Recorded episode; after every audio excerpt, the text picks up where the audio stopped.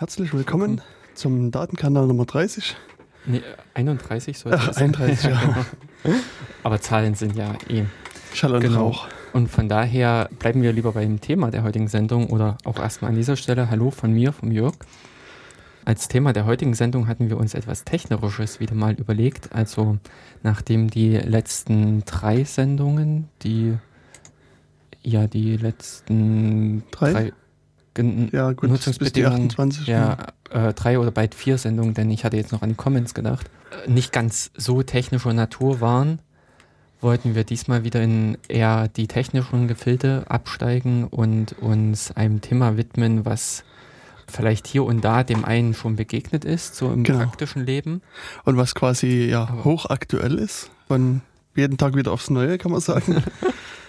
das Thema heißt Passwörter. Also wir wollen uns ein bisschen um die Speicherung von Passwörtern kümmern. Das heißt, wir wollen euch mal ein bisschen erzählen, was kann man da so machen, welche Ansätze gibt es, Pa- Passwörter zu speichern. Und mal sehen, was sind so die Vor- und Nachteile der jeweiligen Methoden und vielleicht auch, was sind so die letzten Entwicklungen auf dem Gebiet. Was ist so State of the Art und kann man überhaupt Passwörter sicher irgendwie kriegen oder ist das quasi von vornherein ein na, nutzloses Unterfangen? Also vielleicht an der Stelle kann man ja auch nochmal verweisen an einen ja, schon relativ alten Datenkanal, wo ich die Nummer auch gar nicht mehr aus dem Mhm. Kopf weiß. Wir hatten uns mal vor einer ganz langen Zeit mit Christian Kahlo über den NPA unterhalten, Mhm. den man ja auch da verwenden könnte.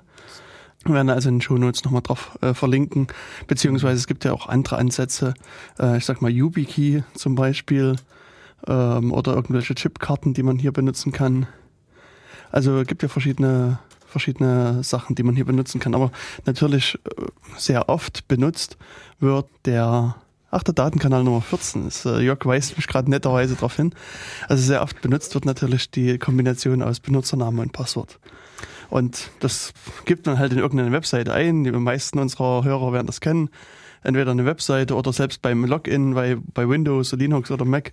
Ich weiß gar nicht, machen wir es bei Mac eigentlich auch, Jörg? Ja, Okay, gut. ich wusste nicht, ob Mac schon so weit ist, dass die sich das auch schon äh, ausgedacht haben äh, mit Benutzernamen und Passwort. Jein, also ausgedacht haben sie es, glaube ich, sich nicht, sondern es wurde, wurden sie zwangsweise dazu getrieben, weil ja drunten drunter ein BSD liegt. Ach so, na, so ein Mist.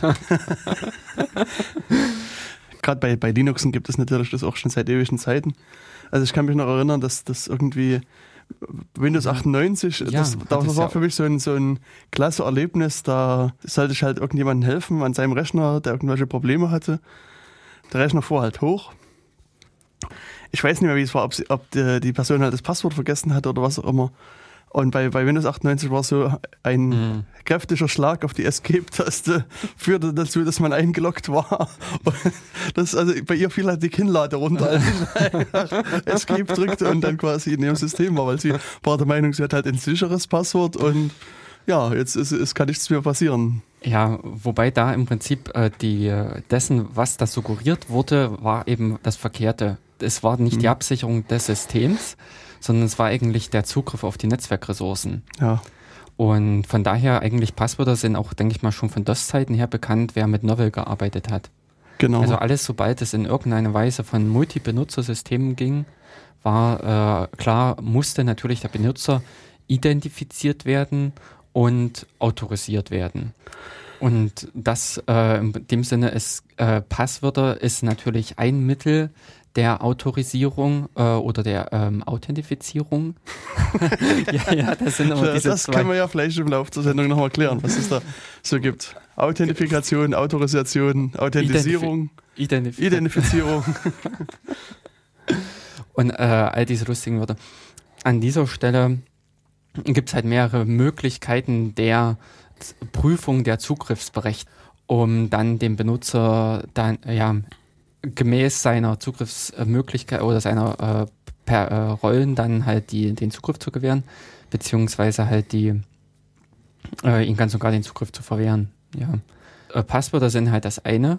Klar, im einfachsten Fall wäre nur ein simpler Benutzername schon ein primitives Zugangsbeschränkung. Mag an hier, äh, hier und da vielleicht ausreichend sein, aber das kann eben dann so weit gehen bis zu Biometrie und sonstigen anderen Prüfverfahren noch. Ich auch vor schon langer Zeit habe ich diesen diese RSA Secure IDs da gesehen. Also dieses, Mhm.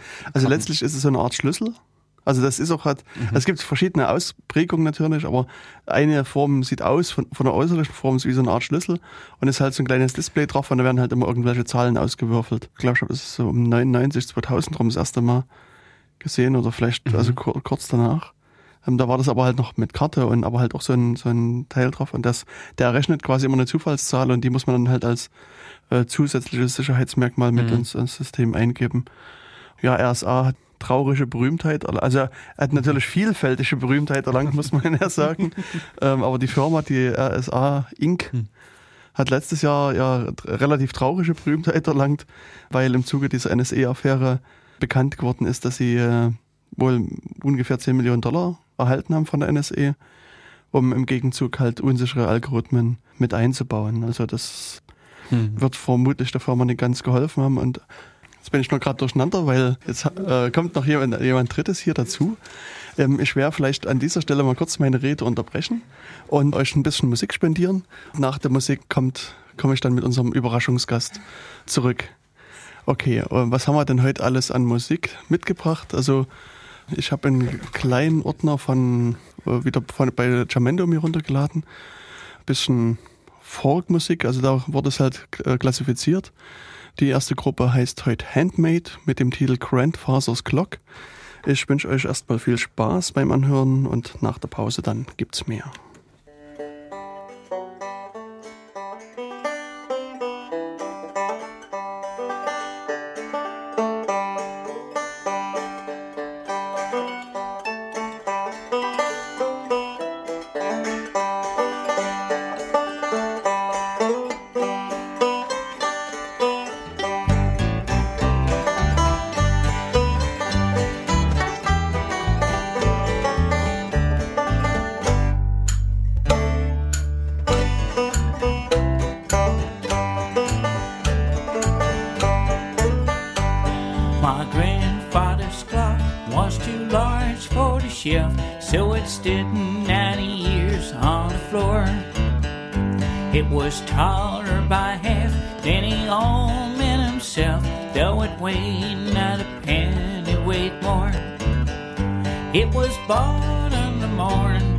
Day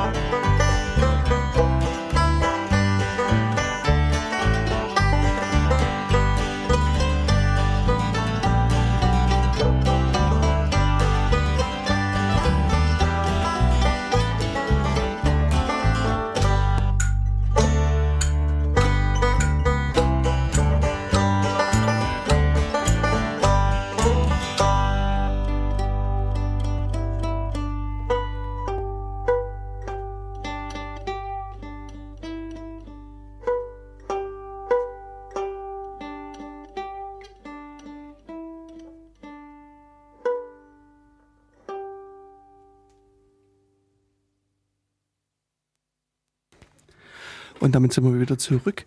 Ähm, wir haben gerade gehört, die Gruppe Handmade mit Grandfather's Clock. Wie ihr vielleicht äh, kurz vor der Pause gemerkt habt, äh, sind wir jetzt eine Person mehr geworden. Wir haben also noch einen Gast uns ins Studio eingeladen. Unser Gast ist der Professor Stefan Lux. Herzlich willkommen, Herr Professor Lux. Ja, danke schön. Schön, dass Sie hergefunden haben. Herr Professor Lux ist, kommt aus, Nach aus unserer Nachbarstadt aus Weimar von der Bauhaus-Universität und leitet dort den Lehrstuhl für Mediensicherheit. Ist das richtig? Ja, das ist richtig, genau. Ja, jetzt, wer die Bauhaus-Universität kennt, wird sich vielleicht ein bisschen wundern, weil zumindest nach meinem Empfinden ist es sozusagen die Kreativwerkstatt, wenn man das so sagen will. Mediensicherheit ist jetzt ein Thema, was man vielleicht nicht ganz da verorten würde. Wie kommt es, dass Sie da einen Lehrstuhl in, in, in Weimar haben, Herr, Herr Lux? Also die Bauhaus-Universität ist in Deutschland etwas ziemlich Verrücktes, was es meines Wissens nur in Weimar gibt, nämlich zugleich eine wissenschaftliche Universität mhm. und eine Kunsthochschule. Sie, wenn Sie sagen Kreativität oder so, haben Sie wahrscheinlich die Kunsthochschule äh, äh, im, im Kopf. Und ich bin selber halt an der Fakultät Medien. An der Fakultät Medien gibt es die Künstler, die Medienkünstler, Mediengestalter, da gibt es Gesellschaftswissenschaftler und da gibt es eben auch Medieninformatiker und dazu gehöre ich. Was kann man sich unter dem Lehrstuhl für Mediensicherheit vorstellen? Ist das also so äh, eher IT-Sicherheit oder Sie haben ja eher so den Background von der Kryptographie her, wenn ich das richtig sehe, also Mathematik, äh, Informatik. Ähm, in welchen Bereichen arbeiten Sie? Also IT-Sicherheit ist grundsätzlich richtig äh, und mein primäres Forschungsgebiet ist Kryptographie. Also wie verschlüssel ich, wie authentisiere ich, äh, wie kann ich digital bezahlen oder elektronisch wählen. Hm. Und das ist natürlich ein Teilgebiet eines größeren Gebietes der IT-Sicherheit. Und naja, dass es jetzt Mediensicherheit heißt und nicht IT-Sicherheit, liegt im Wesentlichen daran, dass die Fakultät Medien heißt. Also haben Sie doch ein relativ breites Spektrum. Also wir haben ja schon vor auch einiger Zeit eine äh, Sendung zu Bitcoin gemacht. Da wären Sie vielleicht auch ein, ein guter Ansprechpartner für uns mit gewesen, äh, oder? Ja, das würde in meinen äh, Bereich fallen, obwohl ich keine, selber keine Bitcoins besitze. Okay. Also da man kann ja sagen, jetzt ist schon fast zu spät, noch welche zu kaufen. jetzt ist es eigentlich etwas spät, ja. Ja. Aber es gibt ja irgendwie, ich habe so das Gefühl, jeden Tag kommt irgendwie eine neue Coin in irgendeiner Art und Weise raus. Also vielleicht kann man auch anders, anderweitig auf den Zug aufspringen.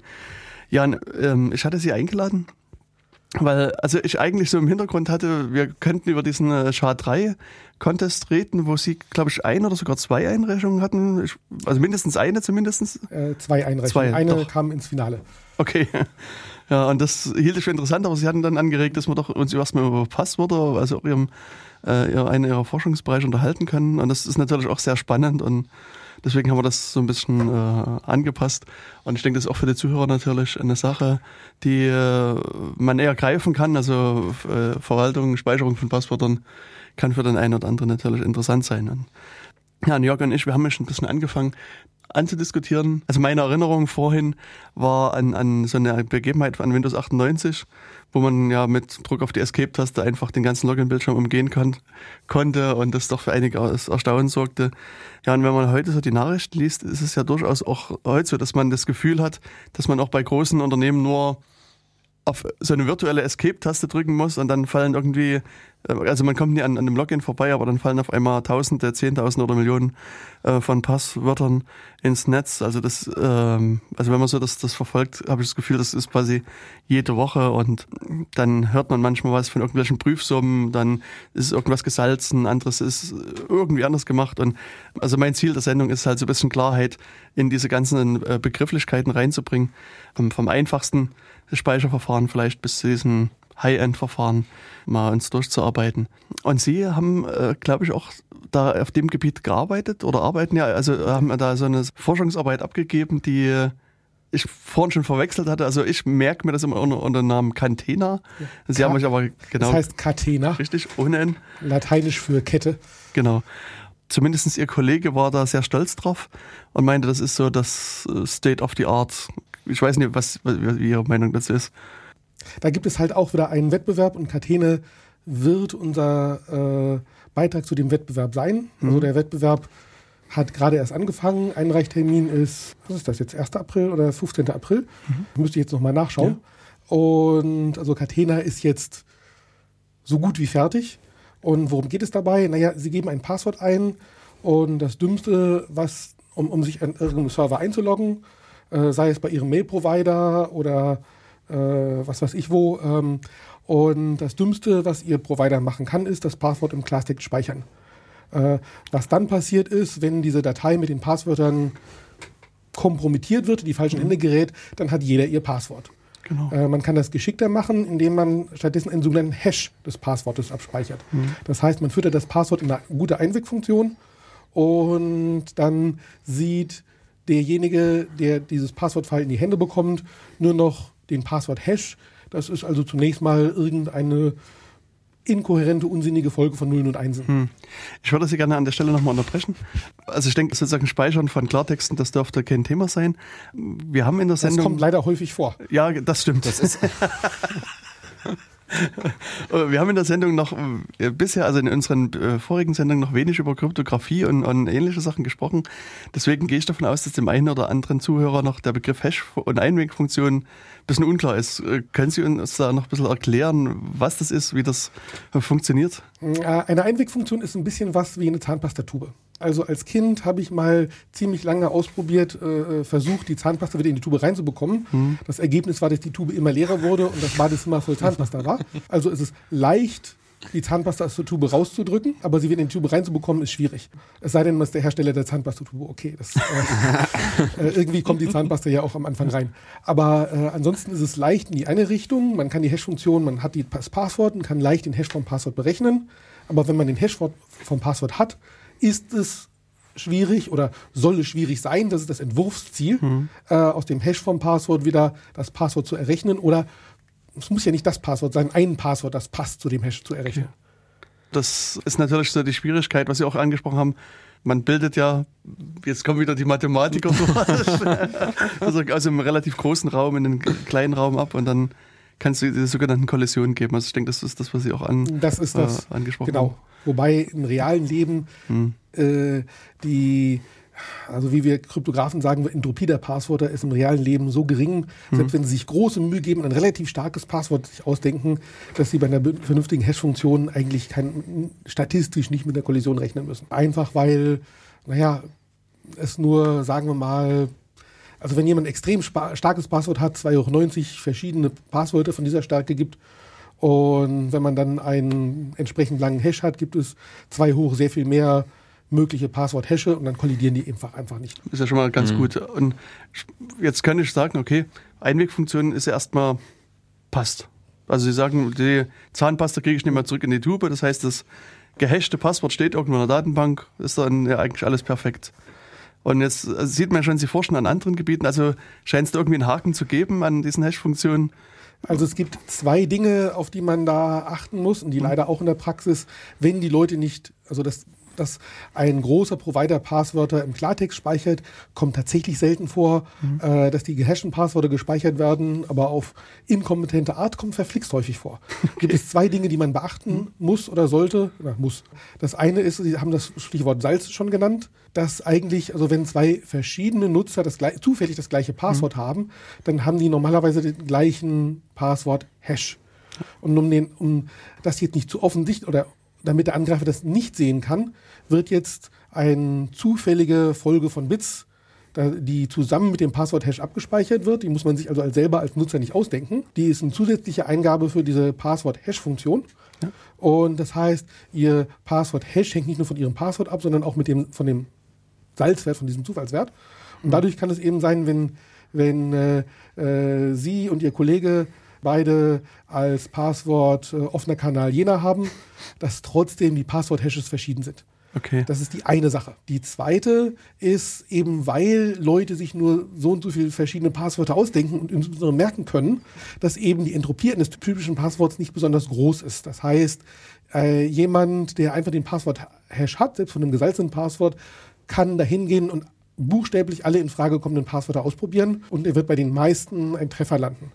Und um das schwierig zu, schwieriger zu machen, macht man jetzt etwas, was eigentlich verrückt ist. Man macht diese Passwort-Hash-Funktion absichtlich langsam. So langsam, dass Sie bei Ihrem Login-Vorgang nicht sonderlich benachteiligt werden. Ihnen ist es im Grunde egal, ob die Berechnung Ihrer Passwort-Hash-Funktion 0,001 oder 0,1 Sekunden braucht.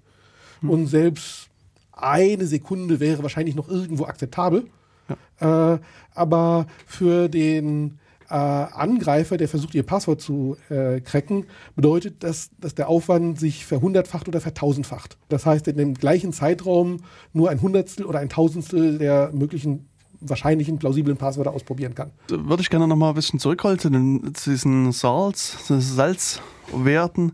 Wo ich mich jetzt zunächst erstmal wundern könnte, ist, äh, diesen, diesen Salt muss ich irgendwo abspeichern auch. Das heißt, brauche ich da irgendwie noch eine zweite Datenbank, wo diese Saltwerte was weiß ich, verschlüsselt oder irgendwie gespeichert werden oder wie wird sowas dann in der Praxis gemacht? Also im einfachsten Fall können Sie sich vorstellen, in mhm. Wirklichkeit äh, sind es zwei verschiedene Dateien. Im einfachsten Fall können Sie sich vorstellen, dass jeder Benutzername, mhm. jeder Salzwert und jeder Passwort-Hash eben in einer Datei gespeichert werden. Okay. Und noch diverse Zugriffsrechte. Benutzernamen, äh, was ist Ihr Heimatverzeichnis, wo arbeiten Sie, was dürfen Sie? Im Rechner haben Sie äh, Super-User-Privilegien oder nicht in welcher Gruppe gehören sie an. Sowas wird dann in dieser Datei gespeichert. Normalerweise teilt man das in zwei verschiedene Dateien auf, wo insbesondere der Passwort-Hash, gegebenenfalls auch der Salz in der einen ist und der Benutzername und andere Sachen, die öfter mal gebraucht werden, auch nach dem Login in der anderen Datei. Aber im Grunde kann man sich vereinfacht, kann man sich erstmal eine Datei vorstellen und sagen, da steht alles drin. Okay. Bin ich implizit immer so aus, davon ausgegangen, zumindest in meinen Gedanken, dass der dieser Hashwert, dass man den ja wieder zurückrechnen kann. Aber eigentlich kann man den ja gar nicht zurückrechnen. Dann haben sie gesagt, das ist ja dieses Zahnpastatubenproblem. Und also wo ist diese Schwierigkeit eigentlich, wenn ich dieses, diesen Hashwert einfach mal habe? Und ich kann ja sozusagen den wieder rauskriegen, dann überhaupt noch mit, also warum muss ich denn noch mit den Saltwerten und anderen Sachen überhaupt rumspielen? Also selbst wenn, wenn jetzt Jörg und ich dasselbe Passwort hätten und denselben Hashwert da hätten, ist der ja sozusagen für, für den Angreifer immer Auch noch nicht, nie zu ermitteln. Also wo liegt da? Also das Problem ist, Passwörter, äh, also wenn Sie wirklich einen hinreichend langen, zufälligen, eine hm. zufällige Folge von Zeichen, Buchst äh, Buchstaben, Ziffern, was weiß ich was hätten, hm. äh, die wirklich zufällig sind und eben hinreichend lang, dann müsste man sagen, klar, dann, damit ist die Sache gegessen. Ja. Das Problem ist, Sie müssen sich äh, erstens ein Passwort ausdenken und Menschen sind ausgesprochen schlechte Zufallsgeneratoren. Hm. Und zweitens, nachdem Sie sich das Passwort äh, ausgedacht haben, kommt die Sache, die noch schwieriger ist, jedenfalls in meiner persönlichen Erfahrung, mhm. nämlich sich das Passwort zu merken. ja. Dass sie es, wenn sie heute ihr Passwort festlegen, morgen oder nächste Woche sich noch daran erinnern, was es war. Das heißt, das typische reale Passwort, das Leute, das Menschen sich merken, selbst Menschen mit einem entsprechend hohen Sicherheitsbedürfnis, hat keine entsprechend hohe Sicherheit, hat eine, wie man sagt, niedrige Entropie. Mhm. Und das heißt, jemand, der jetzt einfach plausible Passwörter äh, ausprobiert und so ein Rechner ist sehr schnell. Vielleicht kann ich auch noch mal sagen, was da in den letzten Jahren bei der Rechnertechnologie passiert ist, dass Passwort-Hashing, äh, dass das Passwort-Cracken tatsächlich auch schneller geworden ist als eigentlich als ihre, ihre Prozessoren, die in mhm. ihrem Rechner selber drin sind, schneller geworden sind. Es kann einfach ein Angreifer in der Sekunde Millionen Passwörter gleich, na nicht gleichzeitig, aber in, binnen Nein. einer Sekunde Millionen Passwörter ausprobieren. Binnen einer Stunde oder so dann eben 60 mal 60 mal eine Million.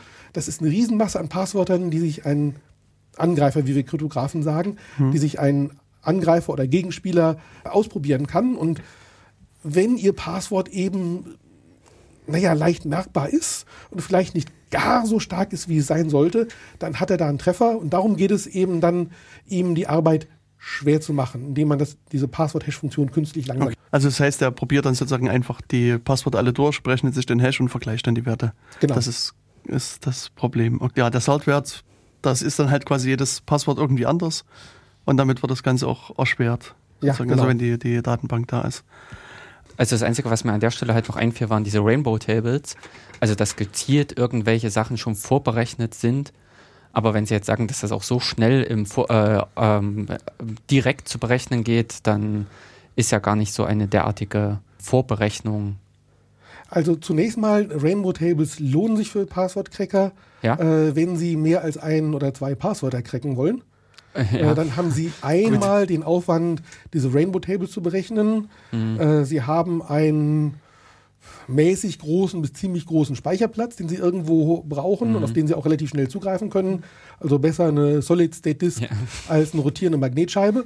Aber dann können Sie Passwörter, äh, wenn Sie viele Passwort-Hashes haben, mhm. relativ schnell knacken. Das Schöne ist, dass man mit einem Salt die Rainbow Tables aushebeln kann. Das heißt, dieser Angriff mit dem sogenannten Time-Memory Trade-off, also äh, Zeit, mhm. Speicher, Austausch, ist nur möglich, wenn Sie eben keine gesalzenen Passwörter verwenden. Das heißt, der, Salz, äh, der Salzwert ist, bietet wirklich Schutz gegen diese Art von Angriffen. Ja, jetzt haben Sie schon angedeutet, dass man in einer Sekunde, hatten Sie gesagt, Millionen von, von Passwörtern oder Hashes ausrechnen kann. Wie sind also die, die State-of-the-Art-Algorithmen? Oder welches Programm müsste ich mir als Angreifer runterladen, um, um sowas zu machen? eins, eins wäre ein äh, Programm, das wir in äh, Weimar entwickelt haben. Das ist Mac the Knife. Anderes wäre etwas bekannter, hm. äh, ich denke auch schon etwas weiterentwickelt wäre John the Ripper. Und der springende Punkt ist, es kommt natürlich auf die ordentliche Software an, die Ihren Rechner ausnutzt. Passwort-Cracking hat einen Sprung gemacht, deshalb, weil GPUs, also Grafikkarten, hm. heute bestimmte Eigenschaften haben, die vor ein paar Jahren noch nicht hatten. Okay. Also naiverweise könnte man annehmen, man benutzt eine Grafikkarte, um Grafik schön darzustellen, ja. beim Ego-Shooter oder was weiß ich mhm. was. Äh, das ist natürlich auch. Die, man kann Grafikkarten immer noch benutzen, um Computergrafik darzustellen, aber mit Grafikkarten kann man sehr viel mehr machen und okay. so eine Passwörter knacken. Hm. Nutzt Ihr Programm dann irgendwie einen speziellen Algorithmus oder macht es dann halt auch so, dass Sie, dass Sie dann einfach jedes Passwort äh, also durch, oder durchprobieren, Hash berechnen und dann einen Vergleich machen? Wie, ähm, also dieses, dieses Durchprobieren kommt man nicht herum. Egal mhm. ob Mac the Knife oder John the Ripper ich glaube, es gab noch Hashcat. Das Durchprobieren machen die alle. Algorithmisch steckt da äh, ein gewisser Dreh hinter, wie welche in welcher Reihenfolge probiere ich welche Passwörter aus. Das heißt, irgendwelche Heuristiken, irgendwelche Verfahren, nach denen ich Millionen und Millionen und Millionen plausibler Passwörter verwende. Mhm. Und insbesondere, wenn ich eben so eine GPU, so eine Grafikkarte äh, benutze, wie kriege ich es geschickt hin, die Daten zwischen meinem steuernden Hauptrechner und der Grafikkarte hin und her zu schaufeln, dass ich hm. die Grafikkarte tatsächlich effektiv einsetzen kann. Okay. Ja, und das, also ein, ich kenne jetzt die, Ihr Programm, dieses MacKnife nicht, aber bei diesem... Mac the Knife. Oh, oh Mac the Knife, okay. ähm, ich muss mir halt irgendwie mein Namensgedächtnis noch ein bisschen aufpolieren. Aber das äh, bei diesem OCL Hashcat, äh, das, was Sie auch gerade genannt hatten, ist für mich so ein Vorteil, man kann sozusagen die Struktur des Passworts angeben.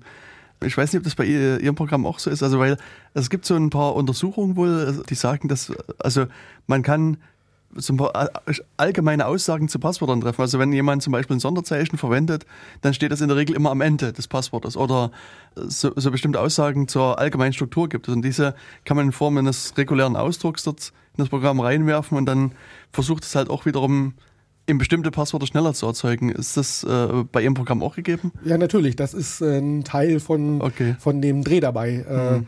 Dass man Wörterbücher hat. Also es sind nicht bloß reguläre Ausdrücke, sondern es ist, gibt unterschiedliche Verfahren, basierend auf Wörterbüchern. Und dann nehme ich Wörter aus den Wörterbüchern, hänge die zusammen oder verfremde die nach bestimmten Regeln, Groß-Kleinschreibungen zwischendrin, äh, Ersetzen von Buchstaben durch Sonderzeichen, Einfügen von Sonderzeichen. Ja. Äh, da hat man eben bestimmte Regeln. Das andere wäre ähm, äh, statistisches Verfahren, mhm. dass man abhängig von den vorigen Buchstaben sagt, die und die Buchstaben sind jetzt als nächstes besonders ja. wahrscheinlich. Und da gibt es eine Reihe verschiedener Verfahren. Und das können natürlich alle Passwortcracker. Okay. Wobei man da sagen muss, dass die besser entwickelten oder die schon länger entwickelten, wie zum Beispiel Hashcat, da ein paar mehr Optionen haben. Aber hm. prinzipiell ist Mac the Knife so, dass das einfach relativ leicht eine Art Plugin ist, hm. das relativ leicht ist, auch sich selber sein Verfahren zu schreiben oder vorhandene Verfahren zum Generieren von Passwörtern miteinander zu kombinieren, dass man ein neues Verfahren hat, das möglicherweise noch intelligenter ist. Okay. Und ist das Open Source? Das ist Open Source, ja. Dann werden wir das mit verlinken das ja und dann kann man das mal im Privaten mal ausprobieren. Mal analysieren. Ja, genau. Ja, ich würde vielleicht an der Stelle mal ganz kurz wieder eine kleine Musikpause einlegen. Okay. Der Pause ähm, werden wir das Thema dann weiter ein bisschen vertiefen. Was haben wir jetzt als äh, Musik da? Ist also jetzt wieder eine kleine andere Gruppe, die heißt Linda Lou und Michael äh, Rüge, Rüge, Reich, Reich, keine Ahnung. Und der Titel heißt Beginner's Luck. Viel Spaß beim Zuhören.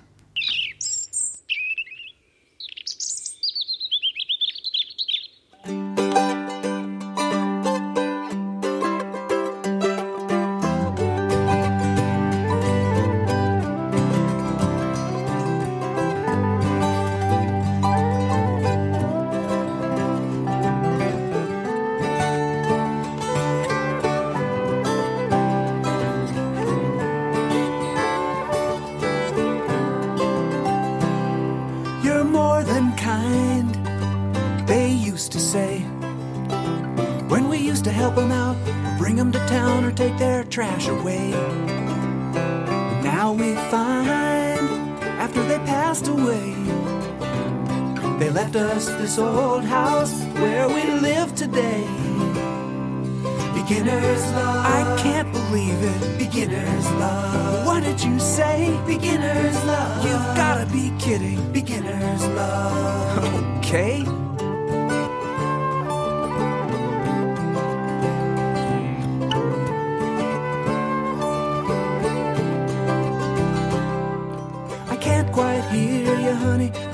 Wanna make you shout.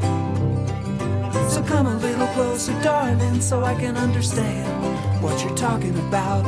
And if you wanna go, I can take you home. At a time like this, I don't think I should leave you alone. Beginner's love. Smile like a baby. Beginner's love. Fly like a bird. Beginner's love. Run like a rabbit. Beginner's love. Just say the word.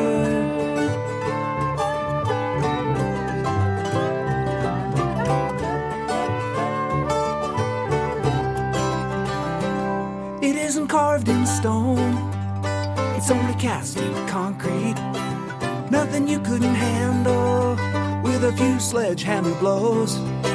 But when things get ugly and you gotta take a stand, sometimes things just work out even better than you ever could have planned. Beginner's love. Cry like a baby. Beginner's love. Just say the word. Beginner's love. Talk to the lawyer. Beginner's love. Don't give him the bird.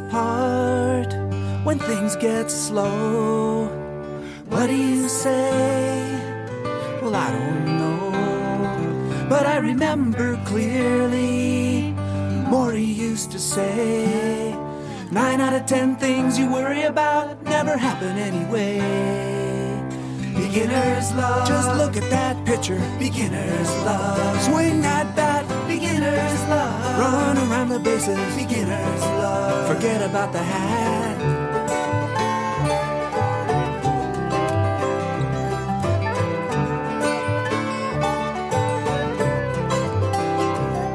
And then old John Picardi, he said to Linda Lou, Do you know how to play the mandolin, Miss Lou?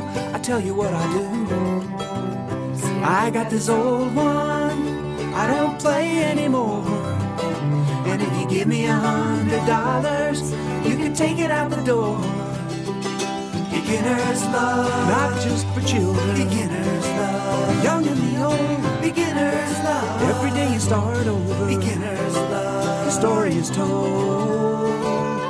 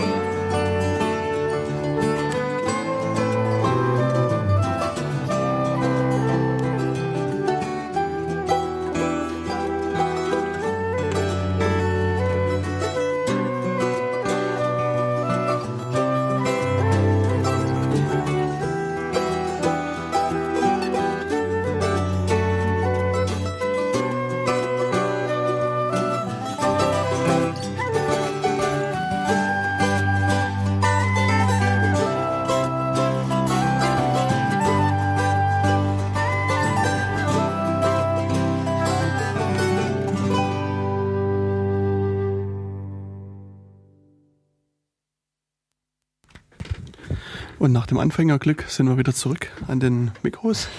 Wir hatten uns vor der Pause so ein bisschen ja, ein bisschen reingeredet in das Thema Passwörter, Passwörterspeicherung. Wir waren zunächst erstmal beim, angefangen bei der klartextlichen Speicherung von Passwörtern. Und der Herr Lux hat uns ein bisschen erklärt, was Hashes sind, wie sozusagen das Speichern mit Hashes funktioniert, auch mit Salt-Werten, die man äh, verwenden kann. Und ja, zum Schluss haben wir jetzt so ein bisschen über die ähm, äh, verschiedenen Crack-Programme diskutiert. Also Mac the Knife, das ist die Entwicklung von der Bauhaus-Universität, also von ihrem Lehrstuhl. Ähm, OCL Hashcat, John the Ripper. Und ja, genau, Sie hatten gesagt, dass die Software ist Open Source und ist quasi, wie Sie jetzt in der Pause gesagt haben, auch als ja, kleines Projekt bei Ihnen mit entstanden. Erstmal ohne, äh, vielleicht ohne das, das Ziel, die großen Programme abzulösen. Äh, nee, äh, wir hatten festgestellt, dass insbesondere zu dem Zeitpunkt John the Ripper, ich muss aufpassen, dass ich nicht aus Versehen Jack the Ripper sage, dass John the Ripper insbesondere Probleme hatte, Grafikkarten effektiv äh, einzusetzen. Und Hashcat hat so einen gewissen Zwischer Zwischenstatus, dass bestimmte Dinge sind frei und bestimmte Dinge kosten dann Geld.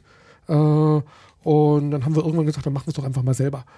Also zu dem Zeitpunkt waren wir dann äh, signifikant besser als die Kon äh, Konkurrenz, äh, beziehungsweise das, was wir dann am Ende nach einem halben Jahr hatten, war besser als das, was die Konkurrenz zu Beginn des halben Jahres hatte. so kann man es, glaube ich, sagen. Ähm, und prinzipiell ist Mac the Knife flexibler, das ist relativ leicht ist, eben da seine eigenen in Java geschrieben, aber wirklich relativ simple äh, Klassen einzubauen als Plugins und damit dann zum Beispiel Passwörter in der Reihenfolge, wie man sie für eine bestimmte Benutzergruppe äh, für sinnvoll hält, zu generieren. Okay, und ha- haben Sie eigentlich festgestellt, ob andere ähm, ja, sagen wir, Programmierer das, das Programm entdeckt haben und, und Ihnen vielleicht irgendwelche Patches oder sowas mit einreichen? Oder Es gab ein paar Rückmeldungen, aber im Wesentlichen von den Leuten, die sowieso äh, bei äh, John the Ripper äh, äh, waren, die dann sagten, oh cool, und wir haben noch den und den Vorschlag für euch. Äh, von denen kam Feedback. Ob die jetzt das unser Programm nutzen oder ihr eigenes, sei dahingestellt. Aber die hatten sich das auf jeden Fall angesehen und fanden es cool. Wir hatten uns in der Pause auch schon äh, über so eine Konferenz unterhalten, die PasswordCon, die meiner Erinnerung nach von dem Per Thorsheim ähm, gestartet wurde, aber ich kann mich da auch täuschen. Äh, das ist also ein norwegischer Forscher, also mal in Norwegen stattgefunden hat, letztes Jahr in, in äh, Las Vegas war. Wie sieht es da äh, bei Ihnen aus? Äh, würden Sie da das, also wissen Sie, ob es da vielleicht so äh, Wettbewerbe gibt zwischen den einzelnen Programmen, die dann gegeneinander antreten oder ob es da sozusagen die Programme in irgendeiner Art und Weise ausgewertet werden? Also die, ich war noch nie auf dieser Konferenz, aber äh, ich weiß, dass es diese Wettbewerbe dort gibt. Es gibt auch zwei oder drei andere Konferenzen, die auch äh, derartige Wettbewerbe austragen, wo man dann irgendwie einen Passwortkorpus hat, also dann nicht mit einem, sondern mit relativ äh, vielen, der möglicherweise künstlich erzeugt ist und äh, wo dann eben gesagt wird, wer schafft äh, binnen der nächsten, sagen wir mal, 24 Stunden oder was, die meisten äh, Accounts zu knacken. Ansonsten hin und wieder, naja, eben fa wirklich fast jede Woche wird irgendwo ein Passwortkorpus bekannt und dann ist natürlich auch ein Stück weit der Wettbewerb, wer schafft am meisten Passwörter von diesen, dieser Passwortdatei, die aus welchen Gründen auch immer, wie auch immer in die Öffentlichkeit geraten ist.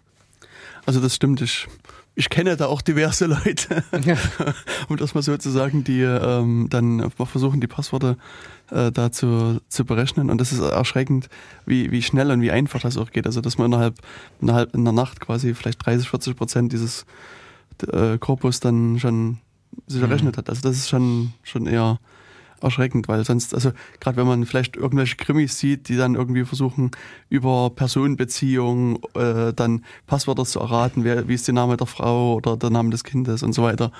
Ähm, und äh, auf der anderen Seite Ist das ein Knopfdruck? ist es quasi hier ein Knopfdruck. Ich hatte es vor kurzem irgendwo im Netz gelesen, dass da eine äh, Statistik der äh, meist benutzten Passwörter erstellt wurde des Jahres 2013. Also vermutlich wird das jetzt jedes Jahr wieder passieren.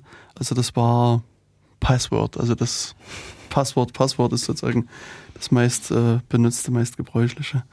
Und das ist eben auch das, was wir vor der Pause schon angesprochen haben, dass es sicherlich sinnvoll ist, erstmal sozusagen diese gemeinen Passwörter auszuprobieren und dann schnell viele zu rechnen. Mhm. Dann kommen wir halt vielleicht auch schneller zum Ziel. Und die Top 3 sind jedes Jahr irgendwie 1, 2, 3, 4, 5, 6 Passwort und 1, 2, 3, 4, 5, 6, 7, 8. Ja. Äh, die teilen so die, das wechselt auch und ein bisschen kommt das da auch darauf an, welchen Korpus man äh, nimmt oder so, aber so von den dreien ist eigentlich eins immer an der Spitze. Ja, das stimmt. Ähm, ich würde jetzt aber mal so ganz naiv die Frage stellen, was ist so das Problem daran, wenn jemand das Passwort zu dem Hash rausfindet? Also bei meinem Provider wird die Datenbank geknackt, öffentlich, und daraufhin steht sie im Netz. Der Provider, ho- hoffentlich anständig wie er ist, äh, sperrt dann sämtliche Passwörter erstmal. Der Zugriff und jemand setzt sich hin und rechnet halt das hoffentlich ungültige Passwort im Prinzip aus. Also es fängt Denn- mit der äh, Annahme an, dass Ihr Provider das Passwort sperrt, äh, Ah. an- anständig, anständig hin oder her. Da hat der Provider irgendwie ein Stück weit die Qual Ah. der Wahl zwischen Teufel und Belzebub, weil das Passwort ist die Ver möglicherweise, je nachdem, äh, Mhm. ist die Verbindungslinie zwischen Ihnen und dem Provider. Also wie sollen Sie jemals wieder an Ihren Account kommen, wenn nicht dadurch, dass Sie sich über das Mhm. Passwort identifizieren? Äh, je nachdem. Wenn Sie sich online angemeldet haben, wenn Sie natürlich irgendwie ein zahlender Kunde sind oder so, dann kann der Ihnen per, äh, naja, Snailmail, Schneckenpost äh, einen Brief schicken äh, mit Ihrem neuen Passwort, das Sie dann wiederum schnellstmöglich ändern sollen oder so. Aber möglicherweise ist Ihr Passwort die einzige Verbindung zwischen Ihnen und dem Provider und wenn er das sperrt, dann ist diese Verbindung komplett unterbrochen. Selbst wenn es eine andere Verbindung gibt, ist die Frage, was bewertet man höher? Die Verfügbarkeit des Dienstes oder die Sicherheit?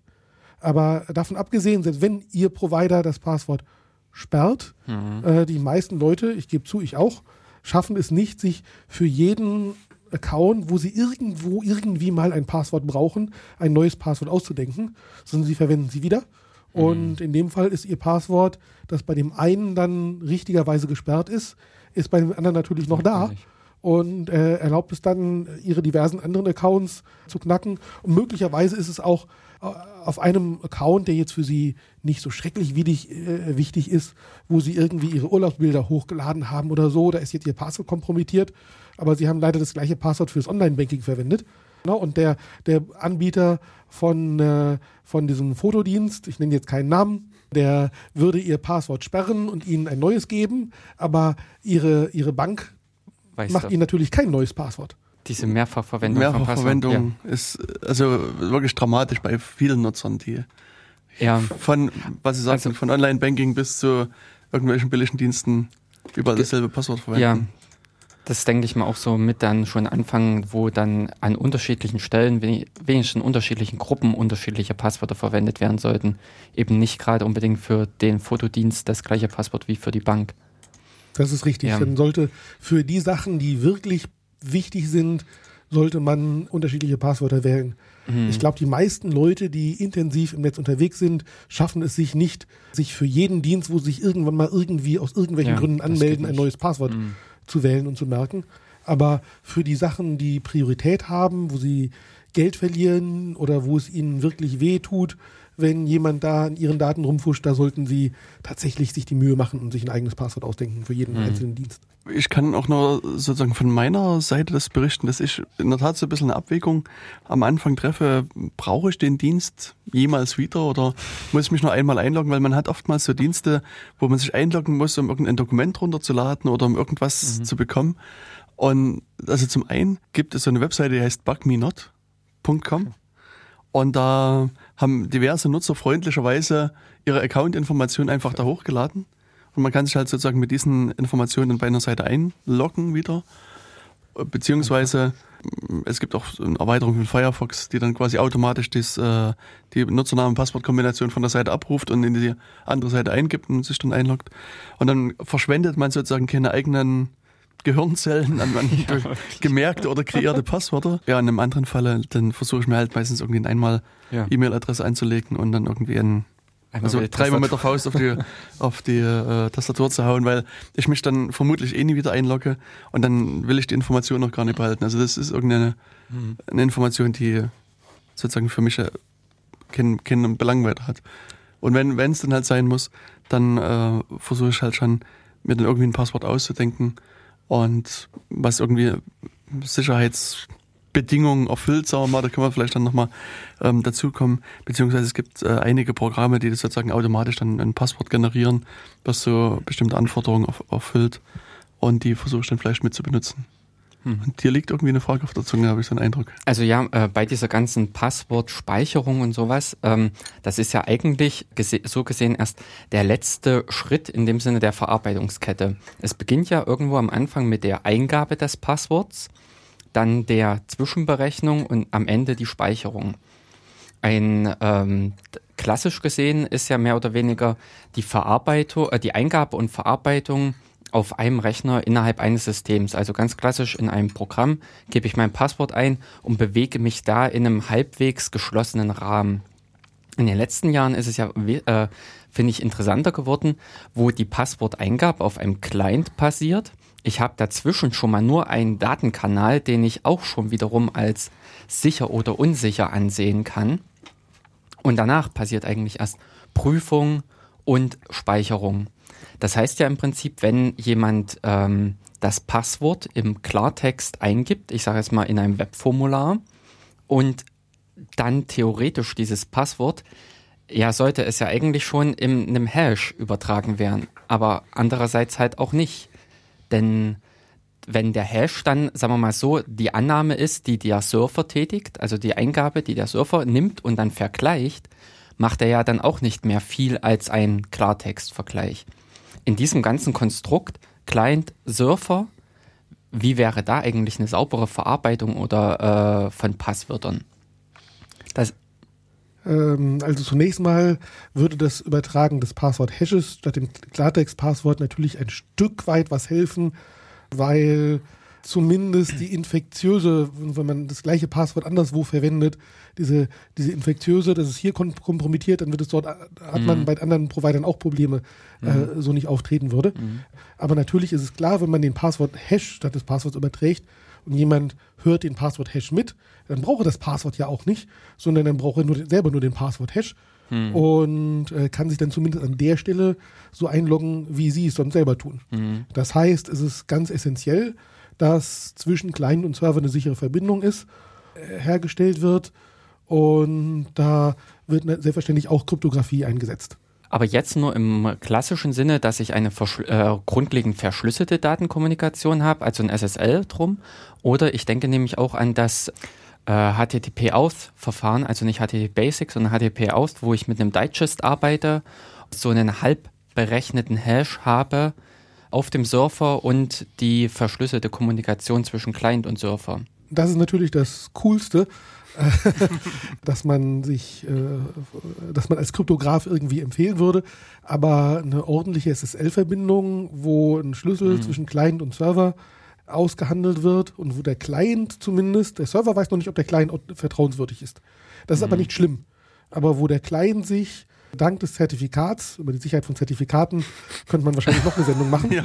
Aber wenn man mal annimmt, dass mit dem Zertifikat geht in Ordnung, wo der Client sich anhand des Zertifikats überzeugen kann, dass er wirklich bei dem echten Server ist, der vorgibt, mhm. bei dem Server, der, der, den dieser Rechner vorgibt, auch zu sein, dann weiß der Client erst bei dem richtigen Server, man hat einen geheimen Schlüssel und wenn dann das richtige Passwort kommt, weiß der Server auch, dass der Client authentisch ist, beziehungsweise dass der Nutzer äh, mhm. dort ist. Das heißt, äh, im Prinzip tut SSL, äh, erfüllt dieses SSL diesen Zweck.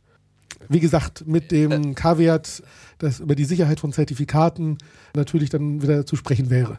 Na, das, beziehungsweise mir fiel jetzt auch noch die äh, Inhouse-Verschlüsselung oder Nicht-Verschlüsselung ein, so wie es jetzt die NSA bei Google einfach nicht den externen Datenverkehr, sondern den hausinternen Datenverkehr angezapft hat, weil der ja unverschlüsselt irgendwie gelaufen ist so kenne ich es auch, dass einfach in den Rechenzentren nicht wirklich der Datenverkehr verschlüsselt ist und dass das ein interessantes Angriffspotenzial, also äh, Angriffspotenzial ist, äh, Angriffsstelle, so dass ich einfach oftmals die Verschlüsselung bis zur Firewall laufen habe, bis zu dem Eingangssystem und danach ist das ganze System unverschlüsselt und wer dort sitzt, darf auch, äh, kann vorfröhlich mitlesen.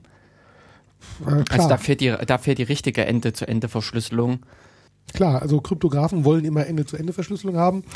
Dort, wo es die nicht gibt, heißt das nichts anderes, als dass ich einen riesengroßen Knoten habe und der Knoten ist ein Trusted System, also ein Vertrau äh, mhm. Trusted heißt wörtlich vertraut, aber die korrekte Übersetzung von Trusted ist wenn dieses System kompromittiert wird, dann ist man, äh, dann hat man sehr, sehr, sehr ernste Probleme. Ähm, ich habe gerade eine andere äh, Formulierung, ist man am A-Punkt Genau. äh, vermeiden wollen. Ja, aber ich denke, dass also das ganze Thema SSL, TLS, ähm, das ist mindestens eine weitere Sendung wert, glaube ich. Ähm, Vermutlich kann man das sogar über mehrere Sendungen äh, aufteilen. Also ich hatte jetzt vor kurzem ähm, mal versucht, meinen Browser ein bisschen restriktiver einzustellen und, und dem nur noch TLS 1 und 1.1 und 1.2 erlauben zu lassen. ähm, und das also resultierte darin, dass das sozusagen das halbe Internet, was ich so besurfe, nicht mehr äh, mit mir reden wollte. Und äh, ich habe dann mal angefangen, halt äh, so ein bisschen Statistik zu führen, was die einzelnen Seiten können. Und was ich aber eigentlich erschreckend fand, ist nicht die Sache, dass, dass ganz wenige nur TLS 1.1 und 1.2 sprechen, sondern dass sehr viele noch SSL 2 sprechen. Also noch also ein Protokoll, naja, über das man eigentlich gar keine, also gar nichts mehr verlieren braucht an Worten. Also das, also ich will jetzt irgendwann demnächst diese Informationen mal ein bisschen aufbereiten und die Seitenbetreiber mal anschreiben. Und die versuchen zu überzeugen, wenigstens SSL2 abzuschalten. Aber das, ja, ich werde berichten, was dann dabei Das rausgekommen ist. bei Ihnen zu einer äh, Aktualisierung der Serverinfrastruktur Wahrscheinlich. führen. Hm. Also da, da gibt es ziemlich viele Leichen im Keller. Ich glaube auch nicht, dass das mit der Serverinfrastruktur ein großes Problem ist. Also zumindest hardware-seitig nicht, äh, dass man dann die Software aktualisieren muss. Mhm. Es ist auch so, dass ganz viele, viele, viele, ich, bei einer recht unsystematischen Stichprobe würde ich sagen, mehr als die Hälfte aller Server, die man irgendwie anspricht, die äh, äh, HTTPS, also TLS oder Mhm. SSL anbieten, also Verschlüsselung, dass dort noch die RC4 Stromchiffre eingesetzt wird. Da gab es zum bestimmten Zeitpunkt einen sehr triftigen Grund. Äh, da gab es eben eine Verwundbarkeit, äh, die Kollegen aus äh, England, aus äh, London äh, entdeckt haben, der sogenannte Beast-Angriff. Und aber dieser Angriff ist, diese Verwundbarkeit ist eigentlich bei allen Servern mehr oder weniger bereinigt. Deswegen zum bestimmten Zeitpunkt war es richtig auf RC4 auszuweichen, aber eigentlich sollte man das heute nicht mehr tun. RC4 ist also, sag mal, hart an der Grenze, wirklich praktisch gebrochen zu sein. Also es gibt ja durchaus auch Stimmen. Also Jacob Applebaum ist so der äh, die Stimme, der auch äh, da ganz klar sagt, dass das durchaus zumindest von NSA als gebrochen zu betrachten ist. Und ich glaube auch Schneier hat da auch in der Richtung mal irgendwann ein paar Worte verloren, aber das weiß ich nicht. Auf alle Fälle hat Applebaum es mehrfach schon gesagt, dass man davon ausgehen muss, dass RC4 Also äh, ich kenne die öffentlich bekannten Angriffe auf RC4 und die sind so, dass sie so gerade eben noch nicht reichen würden. Okay. Also wenn die NSA da noch so ein, zwei kleine Verbesserungen hat, dann sollte sie in der Lage sein, RC4 in Echtzeit oder zumindest mit vertretbarem Aufwand in etwas langsamer als Echtzeit äh, zu knacken. Wobei umgekehrt habe ich auch keine belastbaren Hinweise, dass die NSA das kann. Also Ja, äh, vielleicht findet sich noch was in diesem Riesensatz an noch nicht veröffentlichten Snowden-Dokumenten. genau. Vielleicht hat die NSA das. das. Snowden hat ja nun auch nicht alle Dokumente, die die NSA i- irgendwo hat. Äh, und äh, Details der Kryptanalyse sind auch so in den Dokumenten von Snowden nicht zu finden. Ja. Nur indirekte Hinweise, äh, was die geschafft haben. Aber bisher habe ich diese Hinweise nicht gesehen, aber ich wäre auch nicht überrascht. Ja, also es generell fehlen mir an einigen Stellen bei den Dokumenten so ein paar technische Details. Also das, ähm, aber vielleicht kommt da noch was raus. Mal gucken. Ähm, ich fand das nur, also wenn man noch, also so als kleinen Schlusspunkt vielleicht zu RC4, ähm, es war lange Zeit so, dass eben auch wahrscheinlich aufgrund dieser Beast-Angriffe zum Beispiel auch das BSI ihren Webserver so eingestellt haben, dass sie nur RC4 unterstützen. Hm, Also ich habe dann irgendwann, als das mit den Beasts erledigt war, halt auch wieder an meinen Browser-Einstellungen rumgespielt und dem gesagt, hier bitte mal R- RC4 machen wir gar nicht mehr. Und was führt eben dann dazu, dass eben die BSI-Seite auch nicht mehr sich öffnen wollte. Und dann hatte ich auch eine Mail dann eingeschrieben und naja, das landete wahrscheinlich irgendwo im Mülleimer oder so. Ich weiß nicht, also ich bekam, also doch über Umwege bekam ich dann so eine Antwort, ja, ja, wir prüfen das und gucken mal. Und irgendwann dann ist, ist Heise mal drauf gesprungen und dann dauert es irgendwie einen halben Tag und dann war die Konfiguration doch geändert. War die Prüfung dann abgeschlossen.